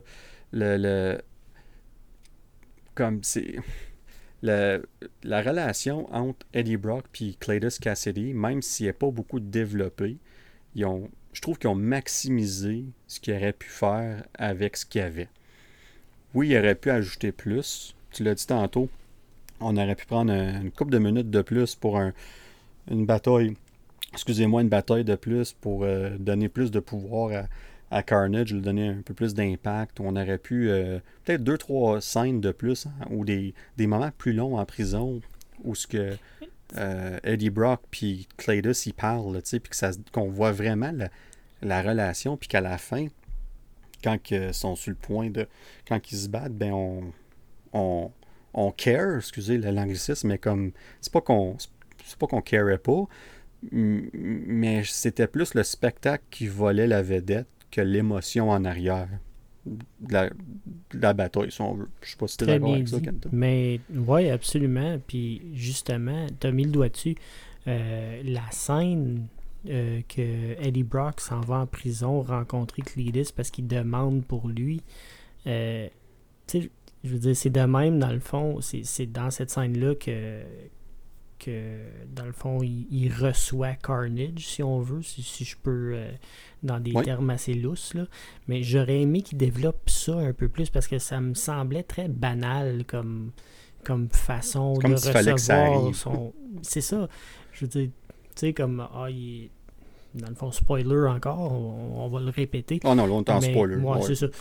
Mais dans le fond, euh, Cletus, il est dans sa cellule de prison et Eddie Brock est un peu trop proche. Fait qu'il réussit à y pogner le bras, puis il mord le bras, puis c'est comme ça qu'il reçoit euh, Carnage, dans le fond, dans, en dedans de son, son sang. Mais je trouvais ça. euh, je dirais, peut-être le terme, c'est ordinaire. Euh, Ouais. C'est peut-être la bonne façon d'introduire euh, Carnage dans le corps de Cletus. Par contre, j'aurais aimé un j'aurais aimé, j'aurais aimé un meilleur développement de cette scène-là. Euh, peut-être une meilleure bataille entre les deux en tant qu'humains, dans le fond, avant qu'ils se qu'ils se battent comme euh, Venom et Carnage. Peut-être, je sais pas, ça aurait peut-être mis un peu plus de piquant à, la bataille finale, un, petit peu plus d'émotion, comme tu disais, Dan. Euh, je pense que ça l'aurait vraiment aim- aidé le film à être un petit peu meilleur. Encore, pas que c'était pas bon, allez le voir quand même, c'est très divertissant, mais ça l'aurait peut-être ajouté un petit peu de, d'émotion. Ouais, ben c'est ça. Puis tu sais, tu parles de, cette scène-là en prison, comment est-ce que Cletus, il- dans le fond, il, il obtient Carnage, on va dire ça comme ça. Là. Dans, dans faire un petit lien avec les, les, comic books, là, mais dans les BD, la façon que ça fonctionne, c'est que excusez-moi, Eddie Brock et Cletus Cassidy sont, ils, sont en prison ensemble dans la même cellule. Puis, c'est. En tout cas, bref, la, la, relation entre les deux se développe là.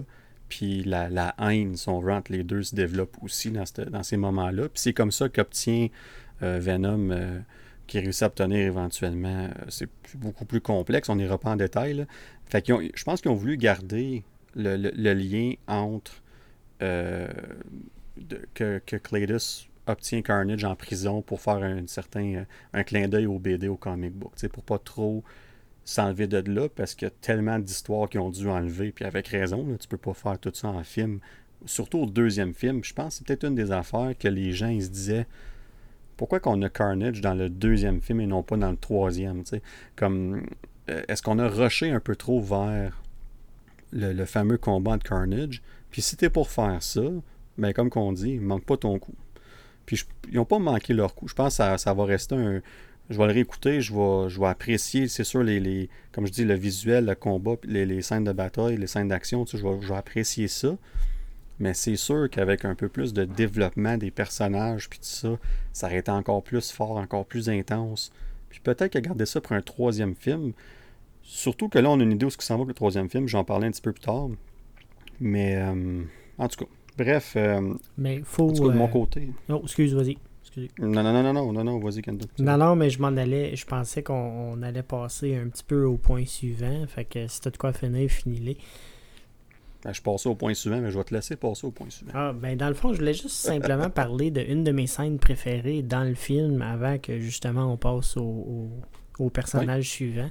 Euh, c'est vraiment quand Venom euh, s'est départi dans le fond d'Eddie Brock pendant le, le, milieu du film, mettons. Puis il s'en va à une espèce de, de, club. Que, ah, le rave? Ouais, c'est comme une espèce de rave que les gens sont déguisés. C'est ah, mourant, cette scène-là. Euh, tout ah, le monde pense évidemment que c'est un costume, que c'est quelqu'un qui, qui, qui porte le costume de Venom. Puis il est deux pieds plus grand que tout le monde en place. Puis, euh, c'est mourant. Il pogne le micro du DJ, puis il commence à faire un speech, puis tout ça. sur Eddie Brock. sur Eddie Brock, mais c'est aussi, ça, vient chercher, dans le fond, un, petit peu qu'est-ce qui se passe dans le monde présentement que il faut accepter euh, les différences de tout le monde et tout et tout et tout. C'était juste la façon que ça a été fait pour moi, c'était vraiment une de mes scènes préférées, mis à part la, scène finale, évidemment. Mais euh, fallait que j'en parle. Écoutez ça, pour vrai, c'était vraiment drôle. Ben, quand tu parles de cette scène-là, moi, quand j'ai vu un des, TV spots, un des, des, annonces qui ont, montré à la télé, ben, on les voit sur, ces médias sociaux dans notre cas, mais euh, on voyait pour une seconde Venom avec des, des glow sticks, puis tout ça, puis j'étais comme, qu'est-ce que c'est ça? Comme, je comprenais pas ce qui se passait. Puis là, dans une des critiques que j'ai lues, ça disait euh, Attendez de voir la scène où ce que ça va dans un rave. Puis là, j'étais comme Qu'est-ce qu'Eddie Brock fait dans un rave? Puis là, le, quand tu comprends le contexte de pourquoi ça arrive, t'as raison, la scène, elle fonctionne, puis elle fonctionne comme beaucoup. C'est vraiment bien fait. Puis c'est comme. C'est là que tu te dis, là, ça, cette scène-là, c'est l'exemple parfait que si t'aimes pas ça, t'aimeras pas Venom, t'aimeras pas ces films-là. Mhm. Parce que c'est ce qu'ils ont fait avec le personnage, que, que, les gens l'acceptent ou non. Ça, ça reste évidemment le, choix de, de, tous et de toutes, mais c'est ça que c'est Venom en film.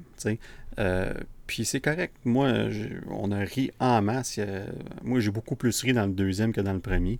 Fait que c'est intéressant que tu aies dit ça. Moi, je, reviens vite fait aussi. Une de mes scènes préférées du film, c'est quand que hum, un peu plus sérieux celle-là, sérieux comme scène, mais c'est euh, quand que euh, Cassidy s'évade de prison. La première fois qu'on le voit en tant que Carnage. Tu sais, comme quand il vient pour se faire euh, donner le. Dans le se faire exécuter, puis finalement, il devient Carnage. Ça, j'ai trouvé ça vraiment bien fait. Justement, ça, ça donnait un. je sais pas, une sorte de, force, de puissance à Carnage. Tu sais, il passe. Il, je sais pas combien de personnes qui tuent en prison. Mais euh, il fait le ménage, comme qu'on dit, là. Euh, il passe à travers tout le monde ultra facilement, puis il y, a des, il y a des beaux moments visuels. Je trouvais ça un peu drôle qu'il fasse une espèce de tornade à un moment donné. Je trouvais ça particulier. Je me rappelle pas qu'il faisait ça dans, dans le B2 ou quoi que ça comme pouvoir, mais c'était sharp pareil. C'était, bien fait, là. Mais en tout cas, moi j'ai bien aimé cette scène-là. Euh, mais là, on va aller euh, vers notre prochain personnage qui est Shriek, puis on va évidemment parler de Carnage un peu à travers elle. Toi, tu connaissais-tu ce personnage-là, Kenton, avant le film? Non, je ne connaissais pas ce personnage-là parce que quand j'étais plus jeune, dans le fond, j'étais pas vraiment un fan de, de BD, euh, si on veut. Ouais. Mais justement, c'est un des points, euh, pas négatifs, mais un peu plus négatifs, si on veut, de ce film-là. C'est que j'aurais aimé justement, euh, encore là, on parlait de, de character development tantôt, excusez l'expression en anglais encore, mais.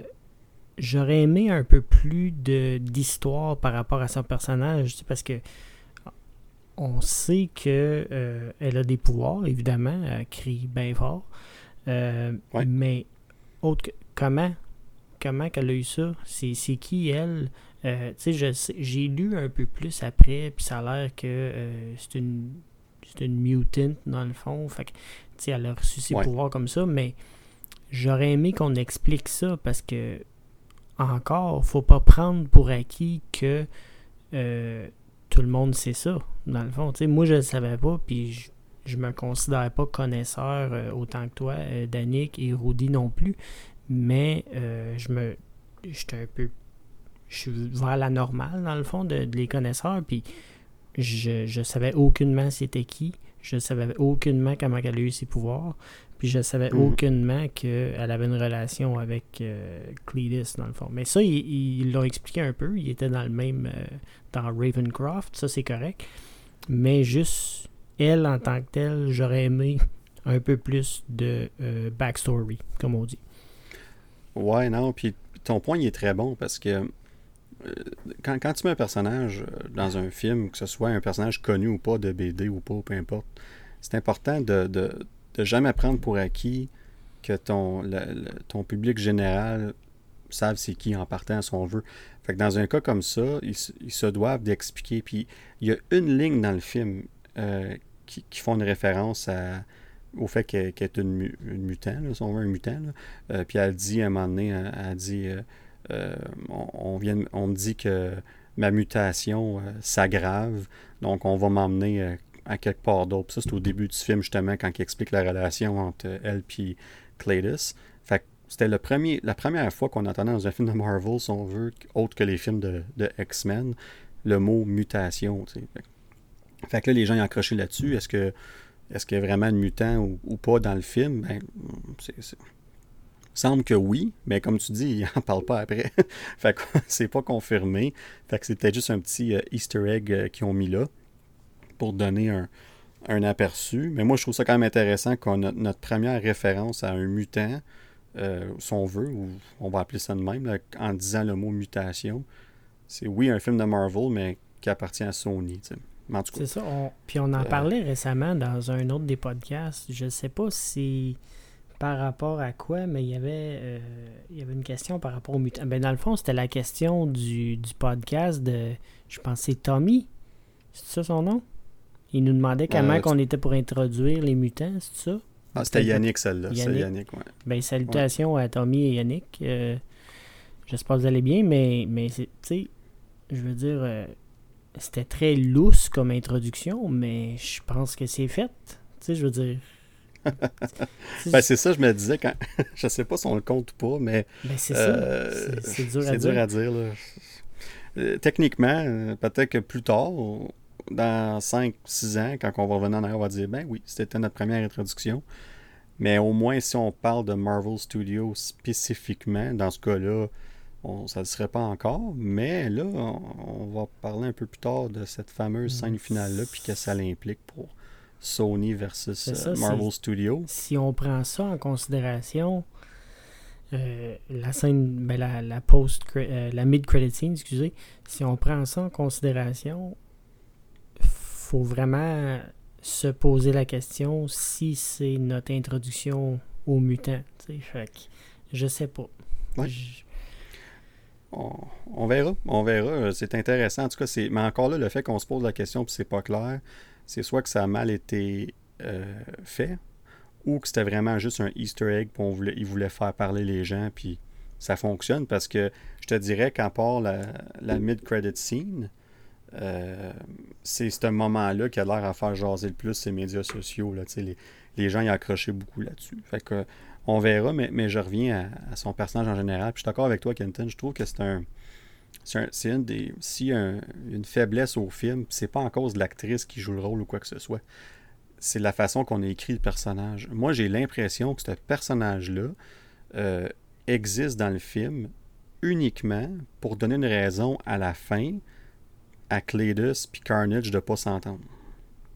Puis pour donner une faiblesse euh, versus Venom puis Eddie qu'eux autres finissent par bien s'entendre. C'est pour ça qu'ils gagnent cette bataille finale-là. Parce que Carnage, on sait tous que et Venom et Carnage, toutes les symbiotes, dans le fond, euh, leur faiblesse, c'est les, les sons euh, stridents, très aigus. Puis elle, ben, son pouvoir, c'est ça.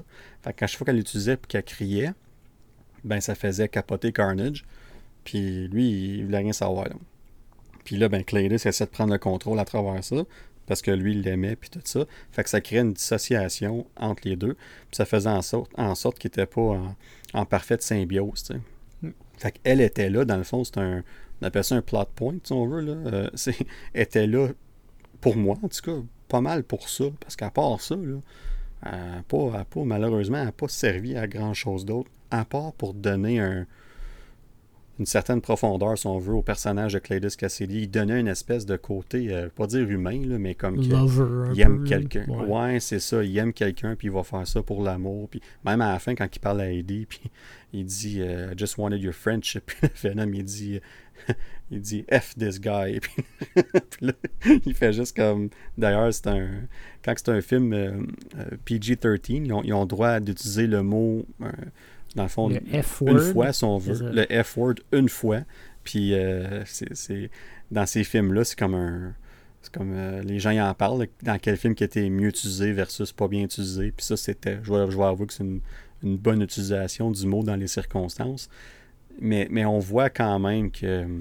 Surtout que l'actrice Naomi Harris, euh, si je ne me trompe pas, c'est une excellente actrice. Je pense qu'on va la voir dans No Time to Die, si je ne me trompe pas. Euh, dans le prochain James Bond. Il me semble qu'elle est dedans. Ou... En tout cas, peu importe. Là, avec, le make-up qu'elle a et son œil est, dur à reconnaître un peu.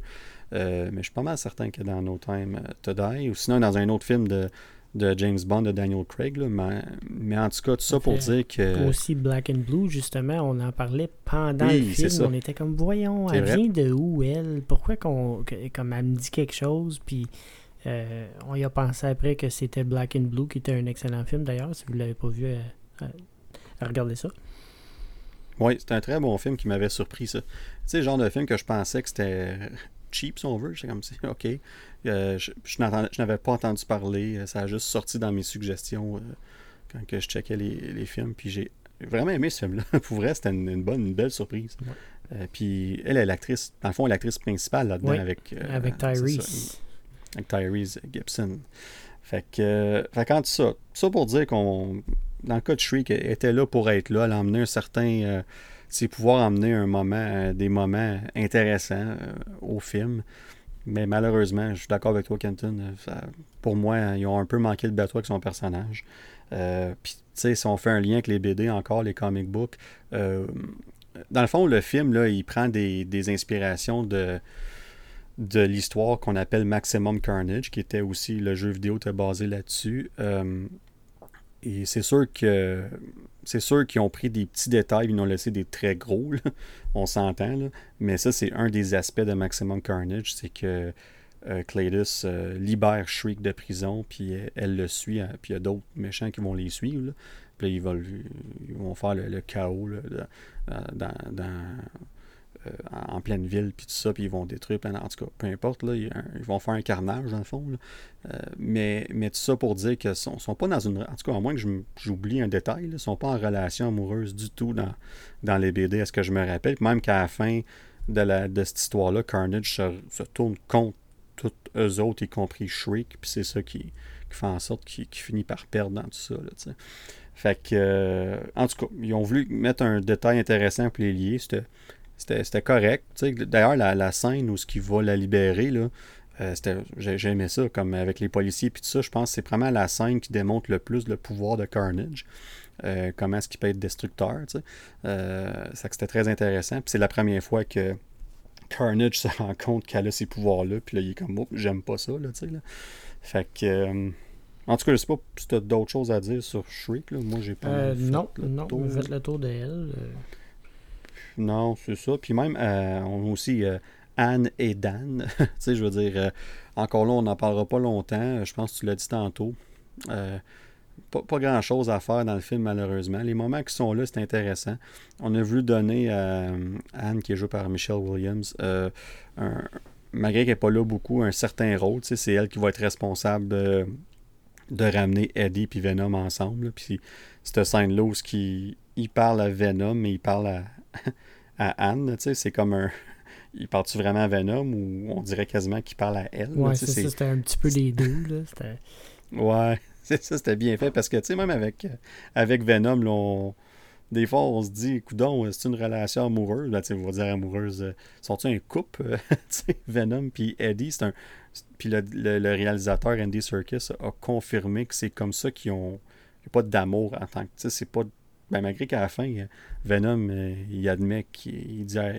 Il dit I love you, mm-hmm. à Eddie Brock. Là. Fait que, tu sais, c'est intéressant. Mais mais tout ça pour dire que c'est vraiment. Euh, on, les a vraiment interprétés comme OK, c'est un couple, puis ils passent à travers ce que les couples passent, puis c'est le même qu'on va gérer cette relation-là. Puis ça, c'est un élément que je trouve, pour moi, en tout cas, qui a fonctionné.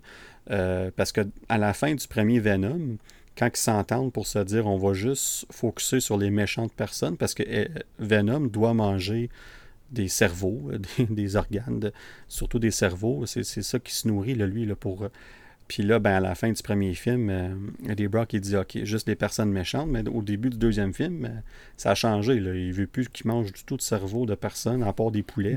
Chickens. c'est ça. Puis c'est un moment assez, euh, c'est drôle du film d'ailleurs. Là, Puis c'est cause des des, des, des, des, batailles entre les deux, si on veut, des, des chicanes, puis tout ça, des disputes. Mais euh, en tout cas, elle est responsable de les ramener ensemble de faire en sorte que ça fonctionne à la fin. Euh, puis Dan, ben, je trouve qu'il est là pour un, en anglais on dit comic relief. Euh, il, fait son travail, tu sais. J'ai aimé la scène à la fin, quand que le clocher tombe dans l'église, là, puis que le, le, symbiote, le symbiote de Venom, il tombe sur, sur Anne, après ça, il va sur Dan, puis après ça, là, puis il pogne Eddie Brock au vol, puis ça lui permet de de pas mourir quand il tombe, si on veut. Là, ouais, c'était exagéré un petit peu, mais tu. Ouais, mais, mais c'était bien exécuté. C'était comme tac, tac, tac. Là, comme dans un film de même, tu te dis OK, ça passe. sais Mais à part ça, pas grand chose. Mais je pense qu'à un moment donné, Dan il essaie de. Il brûle Carnage avec euh, de l'alcool. je sais comment il est courageux, le, le docteur. Moi, c'est quand, moi, quand Venom il donne une claque dans, dans l'auto. ça, ah, oui. drôle. il dit qu'ils ont besoin de, vraiment de thérapie de couple, ces deux-là.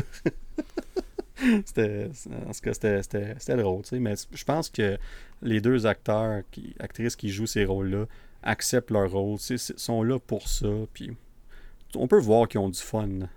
Tu sais, quand Anne a flirt avec la Mrs. Chen, la, euh, la personne, la, madame qui appartient au dépanneur, où ce que Eddie Brock il va tout le temps, ben Venom, après le, après le rave, Venom, il, est avec elle, genre, puis là, elle flirte avec elle pour avoir Venom. C'est comme, c'est tous des moments que t'es comme, hey, faut, faut, faut que ce style de, de d'humour lourd, comme c'est là que ça s'en va pour Venom, tu sais. Fait que si t'aimes ça, ça, ça marche. Fait que nous autres, on a embarqué, on aimait ça. Fait que, euh, en tout cas, je sais pas pour toi, Kenton. Euh, moi, j'ai pas grand chose de plus à dire sur ces deux mm. personnages-là. Ils ont fait ce qu'ils avaient à faire, puis c'est pas mm. mal ça. non, c'est pas mal tout. Euh, le prochain m'intéresse, par exemple. j'ai hâte qu'on en parle. Oui. le prochain, je l'ai mis là, puis c'est drôle parce que. Il n'y a pas, pas que j'ai un super gros rôle, mais il y a une petite scène à la fin, fin ben juste avant la fin, là, à la fin du combat, si on veut, qui m'a interpellé. Puis moi, je savais c'était qui. On parle de Patrick Mulligan, qui est le policier qui euh, si on veut, qui, qui, est un peu après Eddie Brock, mais qui est surtout après Cletus Cassidy. Puis, euh, ce policier dans les comics, dans les BD, euh, existe évidemment. C'est un personnage des BD. Puis, éventuellement, il se retrouve euh, à avoir un symbiote lui aussi. Puis, son personnage s'appelle Toxin. Puis, on se demandait, ceux qui connaissent ça, se demandaient s'il était pour devenir Toxin dans le film. Puis on voit à la fin, à la fin du combat, on pense qu'il est mort. Puis là, il ouvre ses yeux, puis sont comme bleus et noirs. Même, je me rappelle que je pense que je t'ai regardé quand je t'ai dit ça au cinéma. Je fais comme, oh, check ses yeux. Puis ça a juste une petite seconde. Puis euh, il a dit quelque chose, Monsters, Monsters. Il me semble qu'il disait quelque chose de genre. Je ne me rappelle plus trop exactement. Je pense que c'est ça qu'il disait. Mais bref, est-ce qu'il y a est-ce qu'il y a une partie du symbiote de Carnage ou, de Venom ou quelque chose d'autre? On sait pas. On n'a pas vu le visuel de ce qui est arrivé, mais clairement, il y a quelque chose avec ce euh, personnage-là. Puis moi, je pense sincèrement que c'est là qu'on s'en va vers Venom 3. Je pense que Toxin va être là. La seule chose, c'est que c'est pas. Dans les BD, c'est pas un méchant en tant que tel. C'est un anti-héros, un peu comme Venom. Comme qu'ils font avec Venom en ce moment. Fait peut-être qu'on va avoir un team-up de Venom et Toxin. Peut-être qu'ils vont mettre Toxin méchant pour que ce soit le méchant du troisième film. Mais là, avant d'aller au troisième film, on va parler tout à l'heure de la mid-credit scene dans, quelques minutes parce que on ne sait pas vraiment dans quelle direction. Fait que là, juste pour confirmer, dans les BD comme tel, euh, Patrick Mulligan devient Toxin. Et, Toxin, c'est un excusez le terme, Offspring, c'est un symbiote. Dans le fond, c'est comme l'enfant de. Euh, euh, ben, pas, pas d'un comic, non. non, C'est un symbiote séparé. C'est un symbiote séparé, mais là, dans les films, parce que, tu sais, si on revient au premier film, il y a, je pense qu'ils ont quatre symbiotes qui ont ramené. Euh, puis à la fin du premier film, il reste juste Venom de vivant, c'est tout là, ben, dans les BD, Carnage, c'est un c'est l'enfant de guillemets de Venom. D'ailleurs, il l'appelle Father. Il l'appelle euh, une couple de fois Father dans Not You Father, You Father. Puis il pointe à il va lui pointer au prêtre versus Venom. C'était une petite joke qu'ils ont faite là, Mais, euh, mais oui, fait que ça, ils ont gardé cette, cette, cette, relation-là.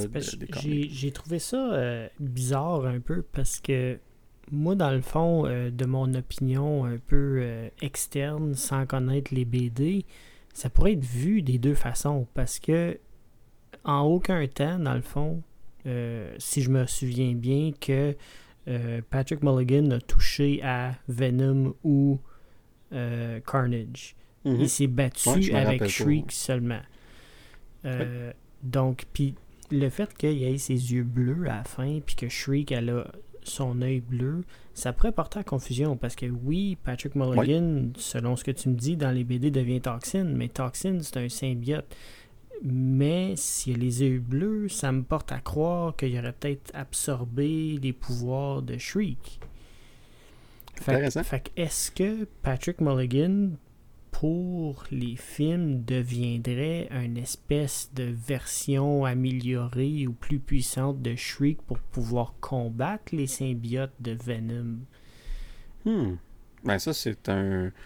C'est une, euh, une, opinion très intéressante. Euh, vraiment, j'aurais pas pensé. Puis, euh, c'est pas la, première fois ben, que j'entends ou que je lis, je devrais dire que beaucoup de gens se posent la même question parce que je suis d'accord avec toi, en, aucun cas on a vu, en tout cas moi, si, oui, je l'ai manqué, euh, où ce qu'il aurait pu avoir euh, le symbiote de ou Venom ou Carnage. Euh, donc, il y a plusieurs personnes qui se disent justement ça, ça doit venir de Shriek. C'est ça, parce que l'autre théorie, si tu me permets, excusez, c'est dans la scène où Cletus slash Carnage va libérer Shriek de prison il enveloppe l'espèce de, cage euh, avec ses, On va appeler ça des tentacules, si on veut. Là. Puis il brise, puis on dirait qu'il y a un moment, il y a un, moment de, d'amour, si on veut. Fait que peut-être qu'il y a une espèce de, de, transfert amoureux qui se fait, puis que leurs deux pouvoirs se mutent et peut-être qu'il se fait transférer ça à Patrick Mulligan, puis devient une hmm. espèce de symbiote qui est capable de. de, tu sais, je sais pas, de, de crier De ou gérer, de, ouais, de de gérer les crises, tu sais, peut-être, je, je Ouais. sais pas. Parce que moi, dans le fond, encore, je le répète, de mon opinion externe, j'ai de la misère à comprendre pourquoi qu'il mettrait les yeux de Patrick Mulligan bleus. Euh, ça porte à confusion parce que si on veut l'introduire comme toxine, il aurait pas dû faire ça. Il aurait peut-être dû, je sais pas moi, envelopper ses doigts de l'espèce de, de, de, de symbiote, là, tu sais, comme comment il se transforme Carnage et Venom. Il aurait peut-être juste faire un doigt ou pendant qu'il est en train de mourir ou tu sais, peu importe, là, mais l'affaire des yeux bleus, là, ça me, ça me chicote un peu. Non, mais ton point, il est très très bon. Puis, il y a- il y a- comme je disais tantôt, il y a bien des gens qui se posent cette question-là. Puis, c'est, on, on verra qu'est-ce qu'ils vont faire avec ça. De toute façon, ils dévient tellement des BD, des comic books. Puis, avec raison, là, je veux dire, ils n'ont pas vraiment le choix. Donc, ça pourrait être une, une avenue très intéressante parce que le, ils ont créé une relation entre euh, Shriek et Patrick Mulligan parce que c'est elle qui fait en sorte qu'il il perd Louis dans une de ses oreilles parce que Mhm. c'est lui qui était le policier de, de service quand ils ont été la chercher euh, pour la transférer en prison quand il était euh, plus jeune. Donc, euh, ils, ont, ils ont au moins créé un lien là. Puis c'était logique que le, le combat se fasse entre les deux à la fin. Fait on, on verra ce qu'ils vont faire. Une affaire qui est sûre, je pense qu'on peut s'entendre que on devrait revoir ce personnage-là euh, de Patrick Mulligan pour Venom 3. Euh, donc, en tout cas, je sais pas pour toi, Kenton. Moi, je pense, pense qu'on a fait le tour du film en général, parce que là, j'ai hâte de parler de ce qui se passe Oui. après le film. Oui, oui, oui. Euh, D'accord, parce que qu'on parle de Venom 3, mais avant de se rendre là, il faut, faut finaliser cette dernière scène-là. Puis, euh, dans le fond, là, juste pour euh, rendre en contexte, vite fait, à la fin du film, euh, Eddie Brock et Venom s'en vont euh, en voyage, en vacances, on veut, ils sont sur le bord d'une plage. Comme on disait tantôt, ils, tout, tout a l'air à bien aller, blablabla. Puis là, dans la, scène de, de- de la mid-credit scene, si on veut, euh, sont dans la chambre d'hôtel. Puis là, ben, dans le fond, Eddie Brock, il demande à Venom euh, Tu me caches-tu des choses? Y a-tu des. Puis euh, d'ailleurs, le, soap opera qui écoute le show, ça, fait l'air tellement. Tellement bizarre au début, tu voyais juste le focus sur la télé, comme. Puis j'étais comme. que- Ma- Maximilian, Maximiliano, je pense, le personnage du, du soap opera. Puis Venom, il, capote au bout. C'est comme son show préféré. En tout cas, ça m'a fait assez rire, ce petit bout-là. Mais, mais là, ils se parlent les deux, évidemment. Puis là, il y a deux choses intéressantes dans cette scène-là. Euh, la première, c'est Venom explique un peu, si on veut, ses origines. Tu sais, il explique à, à- à Eddie Brock, il dit, écoute, il y a, il y a- il y a- des choses, là, des millions d'années de, de vécu, de différents univers. C'est ça, il, dit différents mot-clé, univers. il dit I've seen many universes. Je pense que c'est ça. voilà. C'est exactement ça qu'il dit. Puis il faut pas oublier que les symbiotes sont tous connectés un à l'autre. hein. Fait que ce que Carnage voit, ben Venom ultimement le- l'a dans, sa mémoire, si on veut. C'est comme une espèce de. hum, Je pas le mot en français, mais c'est comme un, comme un hive, si on veut. Comme ils ont été créés euh, par quelqu'un, si on veut, puis sont tous interconnectés. Fait, qu'on vient à ça, puis il explique ça, puis il dit euh, ton petit cerveau euh, pourrait pas euh, supporter toute cette, euh, cette information-là, mais je vais donner un, tout petit aperçu de, quoi, de, de quoi s'attendre. Puis là, quand il semble commencer à, lui dire ou à lui montrer dans, son cerveau c'est quoi, ben là, la, chambre commence à trembler puis à shaker un peu. Puis comme une grosse lumière jaune, puis là, ça vibre partout, puis ça, ça il y a comme une distorsion, si on veut. Puis là, ben, la chambre est comme transformée. Ça va être la même chambre, mais évidemment décorée différemment. Tout est différent, les couleurs, puis tout ça. Puis ce qui est intéressant, c'est ce qu'il y a à la télé. C'est- ça qui est, qui est très différent aussi. Puis on entend J. Jonah Jameson qui parle avant même qu'on voit la télé. Puis là, quand on voit la télé, ben on voit J. Jonah Jameson qui parle et on voit nul autre que Spider-Man, mais pas de masque. C'est Tom Holland qu'on voit en photo pas en vidéo. Et euh, on le voit à sa télé. Et euh, Venom, euh, dans le fond, Eddie Brock se transforme en Venom, puis il s'approche de la télé, puis il dit That guy, puis comme une, une grosse liche sa télé. Puis ça, c'est intéressant aussi, parce que que ça me démontre que, tu sais, quand on revient à ce qu'il disait, qu'il y a eu plusieurs univers, multiple universes, puis tout ça, est-ce a déjà rencontré Spider-Man dans un de ces univers-là? Puis c'est pour ça qu'il semble le connaître, s'il connaît. Peut-être qu'il a juste, peut qu'il a juste décidé de dire ça comme ça. Mais moi, ça me donnait l'impression que c'était déjà vu quelque part. Ouais, c'était mon interprétation, moi aussi, de, de la scène comme telle. C'est comme s'il connaissait euh, Peter Parker. Fait que ça. En tout cas, moi, ça m'a vraiment, là, euh, ça m'a pris par surprise parce que j'avais aucune idée quelle sorte de credit scene qu'on allait avoir. Puis celle-là, j'étais comme, oh shit, excusez mon expression. Mais c'est ça, je me suis dit. Notre... Ouais, c'est c'est aussi le, moment, hein, parce que moi, là, quand ça s'est mis à shaker puis tout ça, j'ai cliqué. Là. là, je suis tout de suite allé à OK, ça, ça se passe en même temps que Doctor Strange fait son, son, son spell, son sort, son vœu, pendant le film de No Way Home. Ça semble être euh, similaire comme énergie, euh, palette de couleurs. Exactement. C'est ça qui est important à mentionner. C'est vraiment la palette de couleurs parce que en ligne, j'ai vu plusieurs euh, théories, si on veut, puis il y en a qui parlent de, Loki et Kang, dans le fond, puis quand que la dernière scène, dans le fond, de Loki.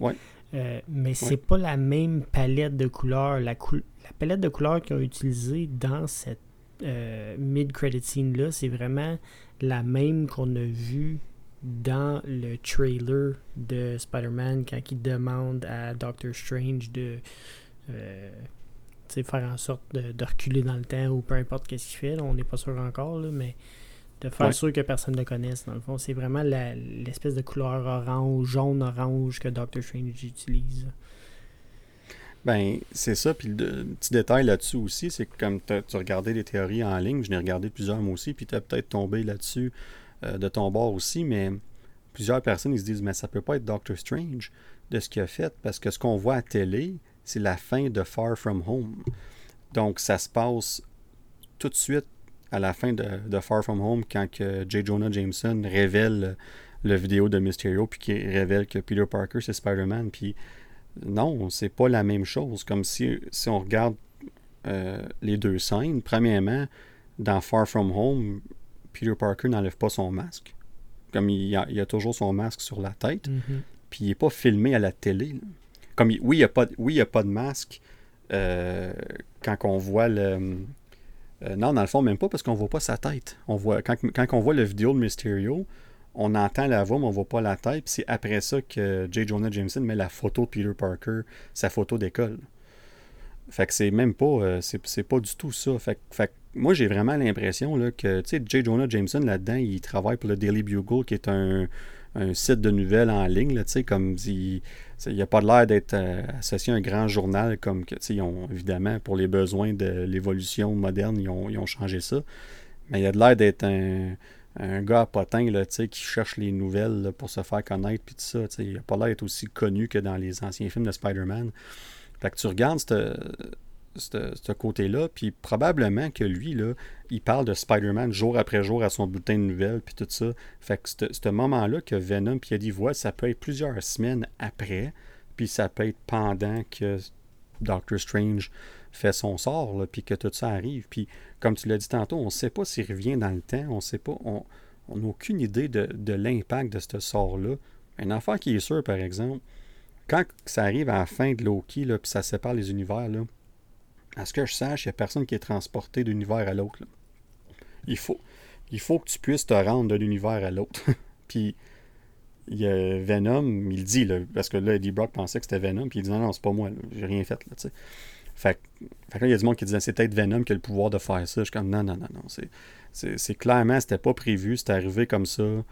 Puis, euh, en tout cas, je pense qu'on s'entend là-dessus, Kenton. pour moi, ma théorie numéro un, euh, c'est que c'est Doctor Strange qui est responsable d'amener Eddie Brock, Venom dans le MCU, parce qu'on va se le dire, là, en ce moment, Venom est dans le MCU. C'est ça. Ça va être une des conséquences, dans le fond, de, de ce qu'il a fait. Ben, c'est ça. Puis l'autre chose que ça répond, parce que beaucoup de monde qui se posait, on, revient tantôt dans le podcast quand on parlait pourquoi que le, premier avait fait autant d'argent. Il y a beaucoup de monde qui se demandait s'il y avait un lien entre le film de Venom et le MCU. Puis Puis ça, ça répond. La question, c'est non. Il n'y en avait pas.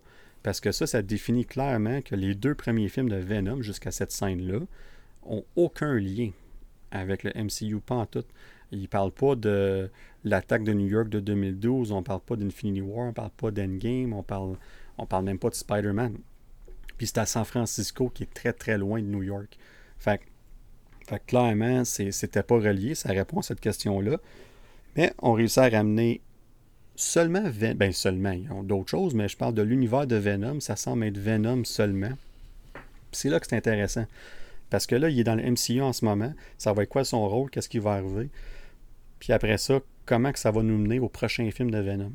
Parce que là, il y a dans le fond la, fameuse question qu'on se pose, c'est est-ce que cette scène-là va être un setup pour No Way Home ou ça va être un setup pour le prochain Venom? C'est ça la question. Puis les gens débattent en ligne, ben c'est pas pour Spider-Man No Way Home, c'est pour Venom 3. Ben, je sais pas pour toi, Kenton, mais mon opinion à moi est très simple. Je peux, je peux pas croire que le troisième film de Venom va se passer dans le MCU. Moi, je pense que le troisième film de Venom va se passer dans l'univers de Sony qu'ils ont créé, l'univers de Venom. Il va retourner là d'une façon ou d'une autre.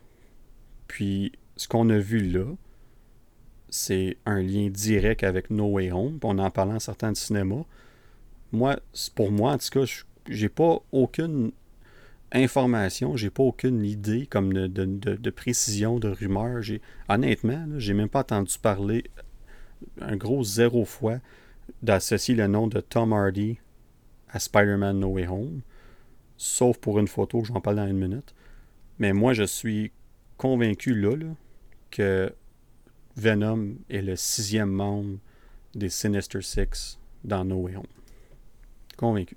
Oui, ça, ça a bien du bon sens. Puis je suis d'accord avec toi que, dans le fond, Venom pour Venom 3 retournerait dans son espèce d'univers euh, pour justement, euh, I guess, affronter Toxin rendu là. Bon, on pas, ouais, c'est ça. On peut présumer.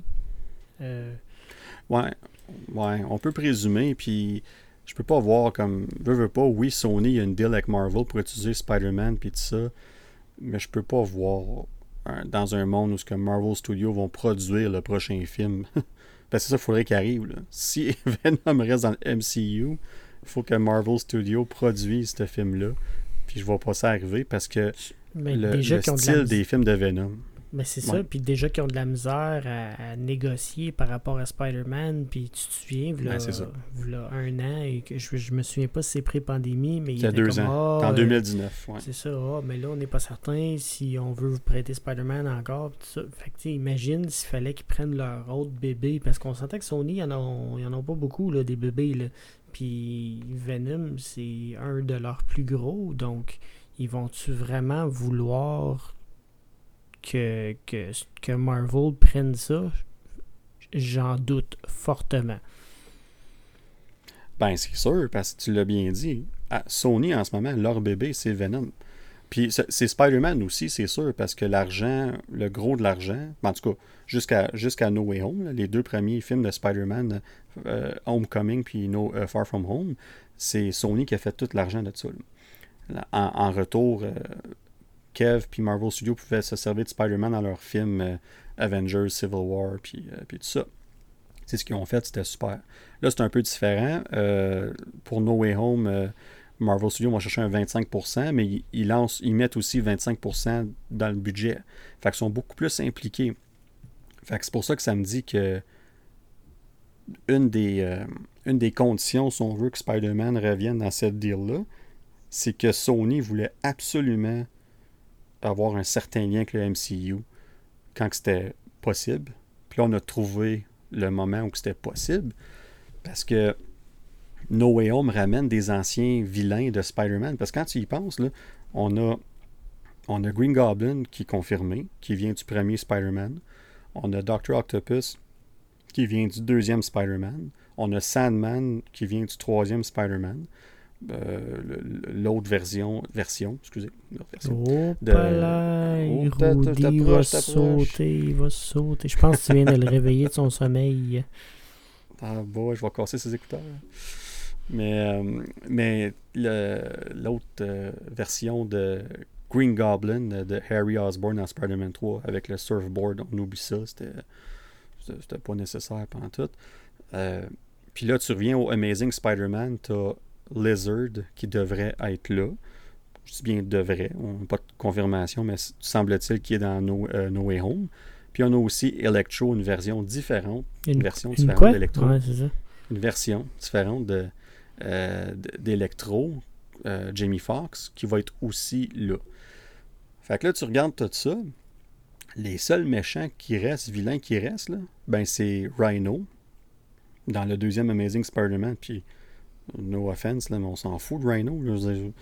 Comme on nous a déjà montré des signes où directement 5 des 6 vilains, euh, on parle de Green Goblin, Doctor Octopus, Electro, Sandman et si tu vas au slow motion, au ralenti dans le, la bande-annonce, on, peut voir Lizard un moment donné. Fait qu'on on a une idée de ces cinq-là, mais on n'a pas le sixième. Puis penses-tu vraiment qu'il cacherait Rhino comme le sixième? puis qu'il ne le mettrait même pas dans, dans la. C'est le premier qu'il aurait mis dans la bande-annonce juste pour vous vendre, dire, hey, il vient d'un autre univers. sais. Fait qu'il y a une raison pour qu'il cache ce fameux sixième-là. Fait que moi, la raison, c'est. La raison, c'était la sortie du film Venom pour nous vendre la, la, mid-credit scene pour pouvoir, ben, pour pouvoir faire en sorte que tout le monde aille la voir pour justement voir cette scène-là. Ça fait, ça fait tellement du bon sens, dans le fond, quand on y pense. Là. Ben oui. C'est exactement ça. Le lien il est là parce que on, voit clairement qu'ils vont. Vont pas ramener Vulture de. Si on, revient au film de Tom Holland, euh, ils vont pas ramener Vulture parce que techniquement, il est encore en prison, puis on sait qu'on va le voir dans Morbius. Fait qu'on va pas le voir là du tout. Puis Mysterio, ben, ça, serait l'autre seul euh, wildcard, si on veut, qu'on pourrait voir Mysterio, qu'on pense qu'il est mort, puis à la fin, il se présente comme le sixième membre des Sinister Six, parce que dans les, dans les BD, c'est un, un des six membres originaux, euh, membres originaux de, des Sinister Six. Fait que ça pourrait être Mysterio, mais avec tout ce qu'on a vu, euh, le lien avec Venom. Puis je vais ajouter à ça, tu sais, tantôt je parlais d'une photo de Tom Hardy. Il y a une photo qui a été prise, euh, qu'on a vue sur les médias sociaux, puis qui a été euh, enlevée par Sony quelques minutes plus tard. Puis on voit Tom Hardy qui est avec quelqu'un d'autre que je sais pas c'est qui. Mais ce qui est intéressant, c'est la casquette qu'il a. Puis il y a des gens qui ont fait un zoom sur la casquette. Puis on peut clairement voir que c'est la casquette de production de Spider-Man No Way Home qu'il a sur la tête c'est sûr qu'en en, étant euh, affilié avec Sony pour Venom, peut-être qu'il a juste été les visiter une journée sur le, plateau de tournage, puis qu'ils ont donné une casquette. Mais là, tu, fais 1 plus 1 plus 1 plus 1. Là. On commence pas mal à avoir de, de, points qui, qui, alignent tout ça. Puis, en tout cas, pour moi, c'est clair. Pour moi, c'est ça. On va voir Venom dans. Ça ferait pas de sens qu'on ait cette, cette scène-là, puis qu'on n'entend même pas parler dans No Way Home. Puis, là, comme, comme comment est-ce que Venom retourne dans son univers après? Comme ça n'aurait juste rien servi. ça fait pas de sens. Faut, faut, qu'on voit. Ben, c'est ça. faut voir l'impact de Venom dans l'univers du MCU. Puis moi, ce qui, me, donne aussi comme impression que par la fin de No Way Home, peu importe ce qui va arriver, j'ai comme l'impression que Tom Holland va peut-être se retrouver dans l'univers de Venom. Là, de, il va arriver quelque chose. J'ai comme l'impression qu'il va. Parce qu'il faut pas oublier, tu parlais tantôt de la deal entre Marvel et Sony. Ben, c'est pour deux films. No Way Home, c'est le premier film. Puis l'autre film, c'est un.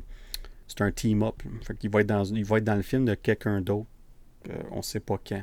Ça pourrait être Doctor Strange au mois de mars. Mais moi, mon impression, c'est qu'on va revoir Spider-Man probablement pour Avengers Secret Wars où ce que tout le, multiverse va se rencontrer pour une énorme bataille du siècle.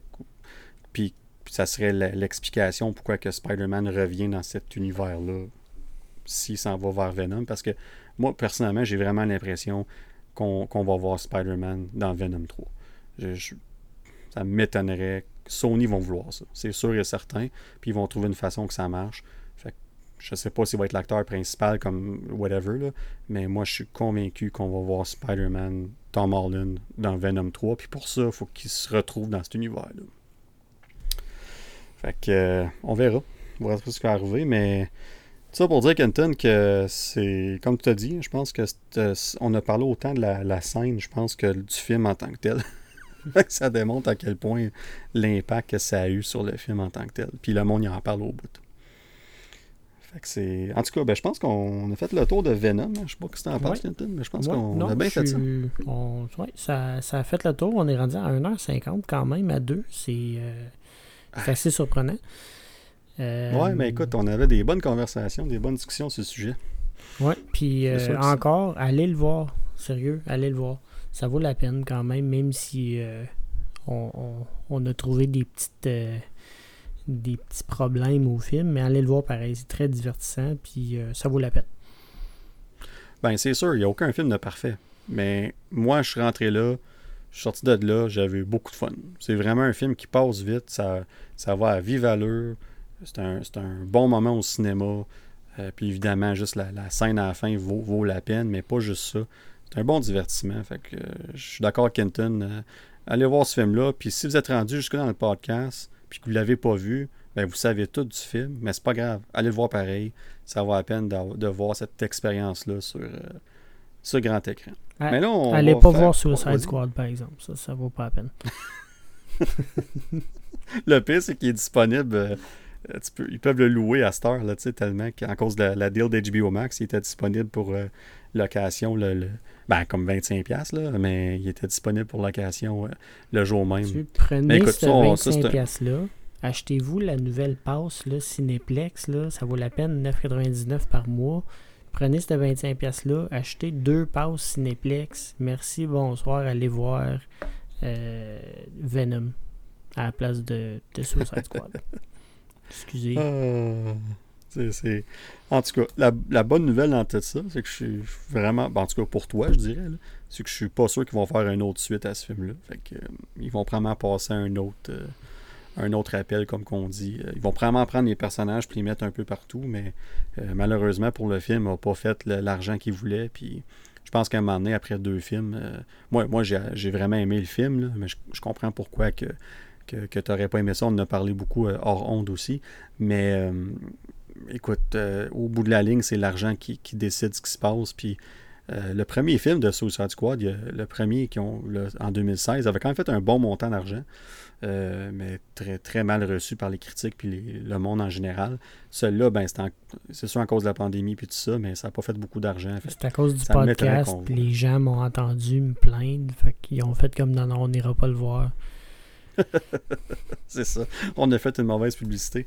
Ça, il manque juste James Gunn qui, nous écrit puis qui vient sur le podcast pour se, défendre. Mais ça serait son genre en plus. Il est tellement, il est tellement impliqué avec les fans, ses médias sociaux. Là, il faut que je donne ça. Il, est bon pour ça. T'es même pas game, James. T'es même pas game.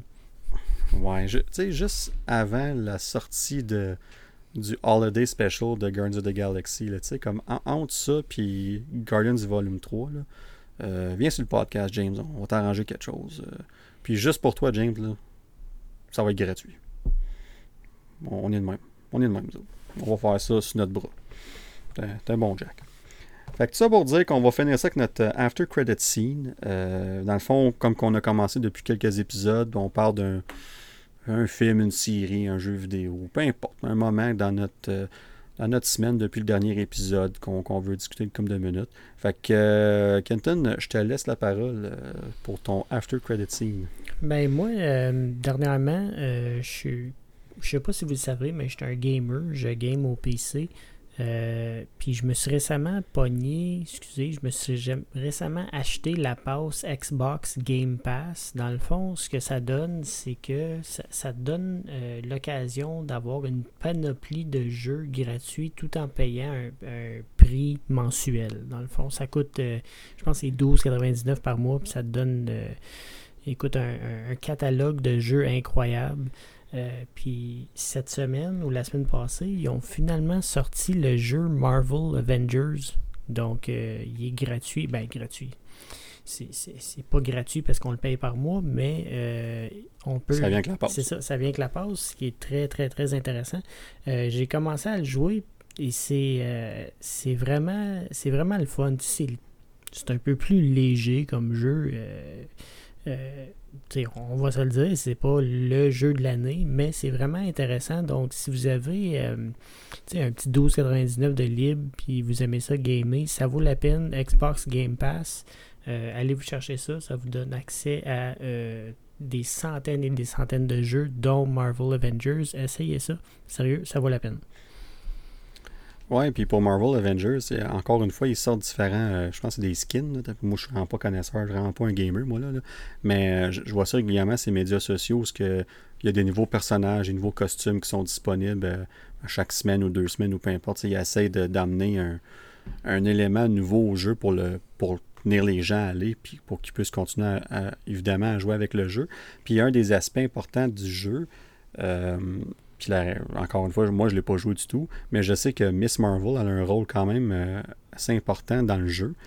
Euh, fait pour la série qui s'en vient dans les prochains mois, ben, c'est une belle façon d'apprendre à connaître ce personnage-là pour ceux qui ne la connaissent pas. Puis ça va donner une idée à quoi s'attendre lorsqu'on va arriver, évidemment, dans, dans, la série. Fait que, euh, non, c'est intéressant ça. S'il y a un jeu que j'aurais essayé un moment donné, je, je, me donnerais le temps de gamer un peu, probablement que ça serait celui-là. Euh, pour essayer ça. Mais euh, pour l'instant, je vais commencer par écouter Free Guy. C'est une bonne idée, ça, parce que commence à être en retard. On va te juger autant que Rudy n'a pas écouté Venom 1. Ben, tu vois, parce que mon after credit à moi, c'est ça que je pensais faire. Je pensais écouter Free Guy et en parler sur mon after credit. Euh, mais ça n'a pas donné. J'ai écouté Candyman au lieu. Puis la raison pourquoi j'ai écouté Candyman, c'est bien une des raisons, c'est que Nia DaCosta, c'est elle qui est la réalisatrice du film, puis c'est elle qui va faire aussi The Marvels l'année prochaine. Fait que j'étais curieux de voir euh, son style de, son, approche, son style de, film, comment est-ce qu'elle faisait ça. Puis moi, j'étais un, grand fan du premier Candyman dans les années 90. Les suites, un peu moins, mais le premier Candyman, j'avais vraiment aimé ça. Fait que j'ai décidé d'écouter Candyman au lieu. Un film d'une heure, 30, heure 35. Fait assez léger, assez facile à écouter.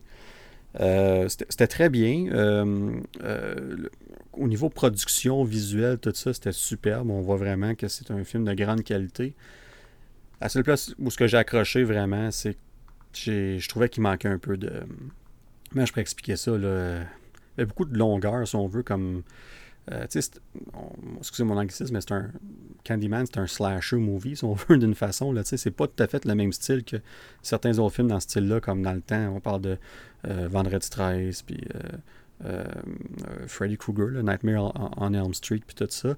C'est un peu différent comme style, un peu plus psychologique, si on veut.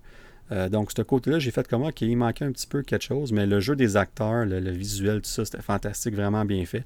Fait que je le conseille malgré tout. Euh, il était tard aussi quand je l'écoutais. Fait que peut-être c'est ça, peut-être que j'étais un peu fatigué puis j'ai pas embarqué autant que j'aurais voulu.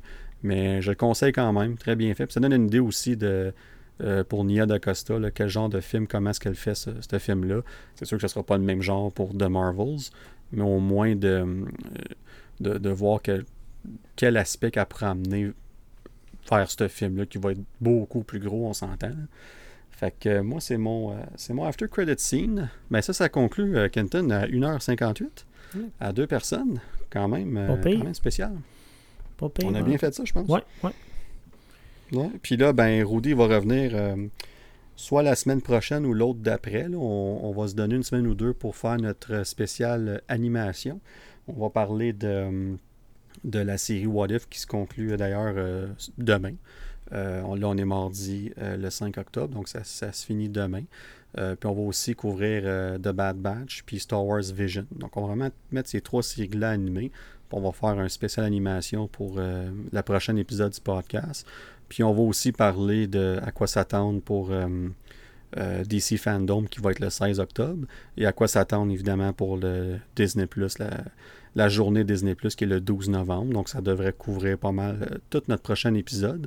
Euh, fait que c'est tout. Fait que Kenton, un, gros merci d'avoir euh, d'être prêt au jeu d'être co-animateur. Je pense que en est très bien sorti. pas trop vanté, là, parce que je sais que tu. Mais je, je passerai plus dans le cadre de porte. Là, ben, mais euh, merci, merci. Ça, ça fait plaisir. N'importe quand que Rudy décide de pas écouter un film et que tu as besoin d'en parler, ben appelle-moi. Hein. en tout cas, il, va être là le prochain avec euh, toutes ces choses d'animation-là. Je sais qu'il est pas mal en avance sur ces épisodes-là, puis je sais qu'il aime ça. Fait que, mais euh, Bref, un gros merci encore. Puis c'est sûr que les mots de la fin de Rudy vont nous manquer dans ce moment. Donc je vais avec mes mots à moi de la fin qui sont si simplistes mais si efficaces. bonne soirée, bonne semaine et à plus.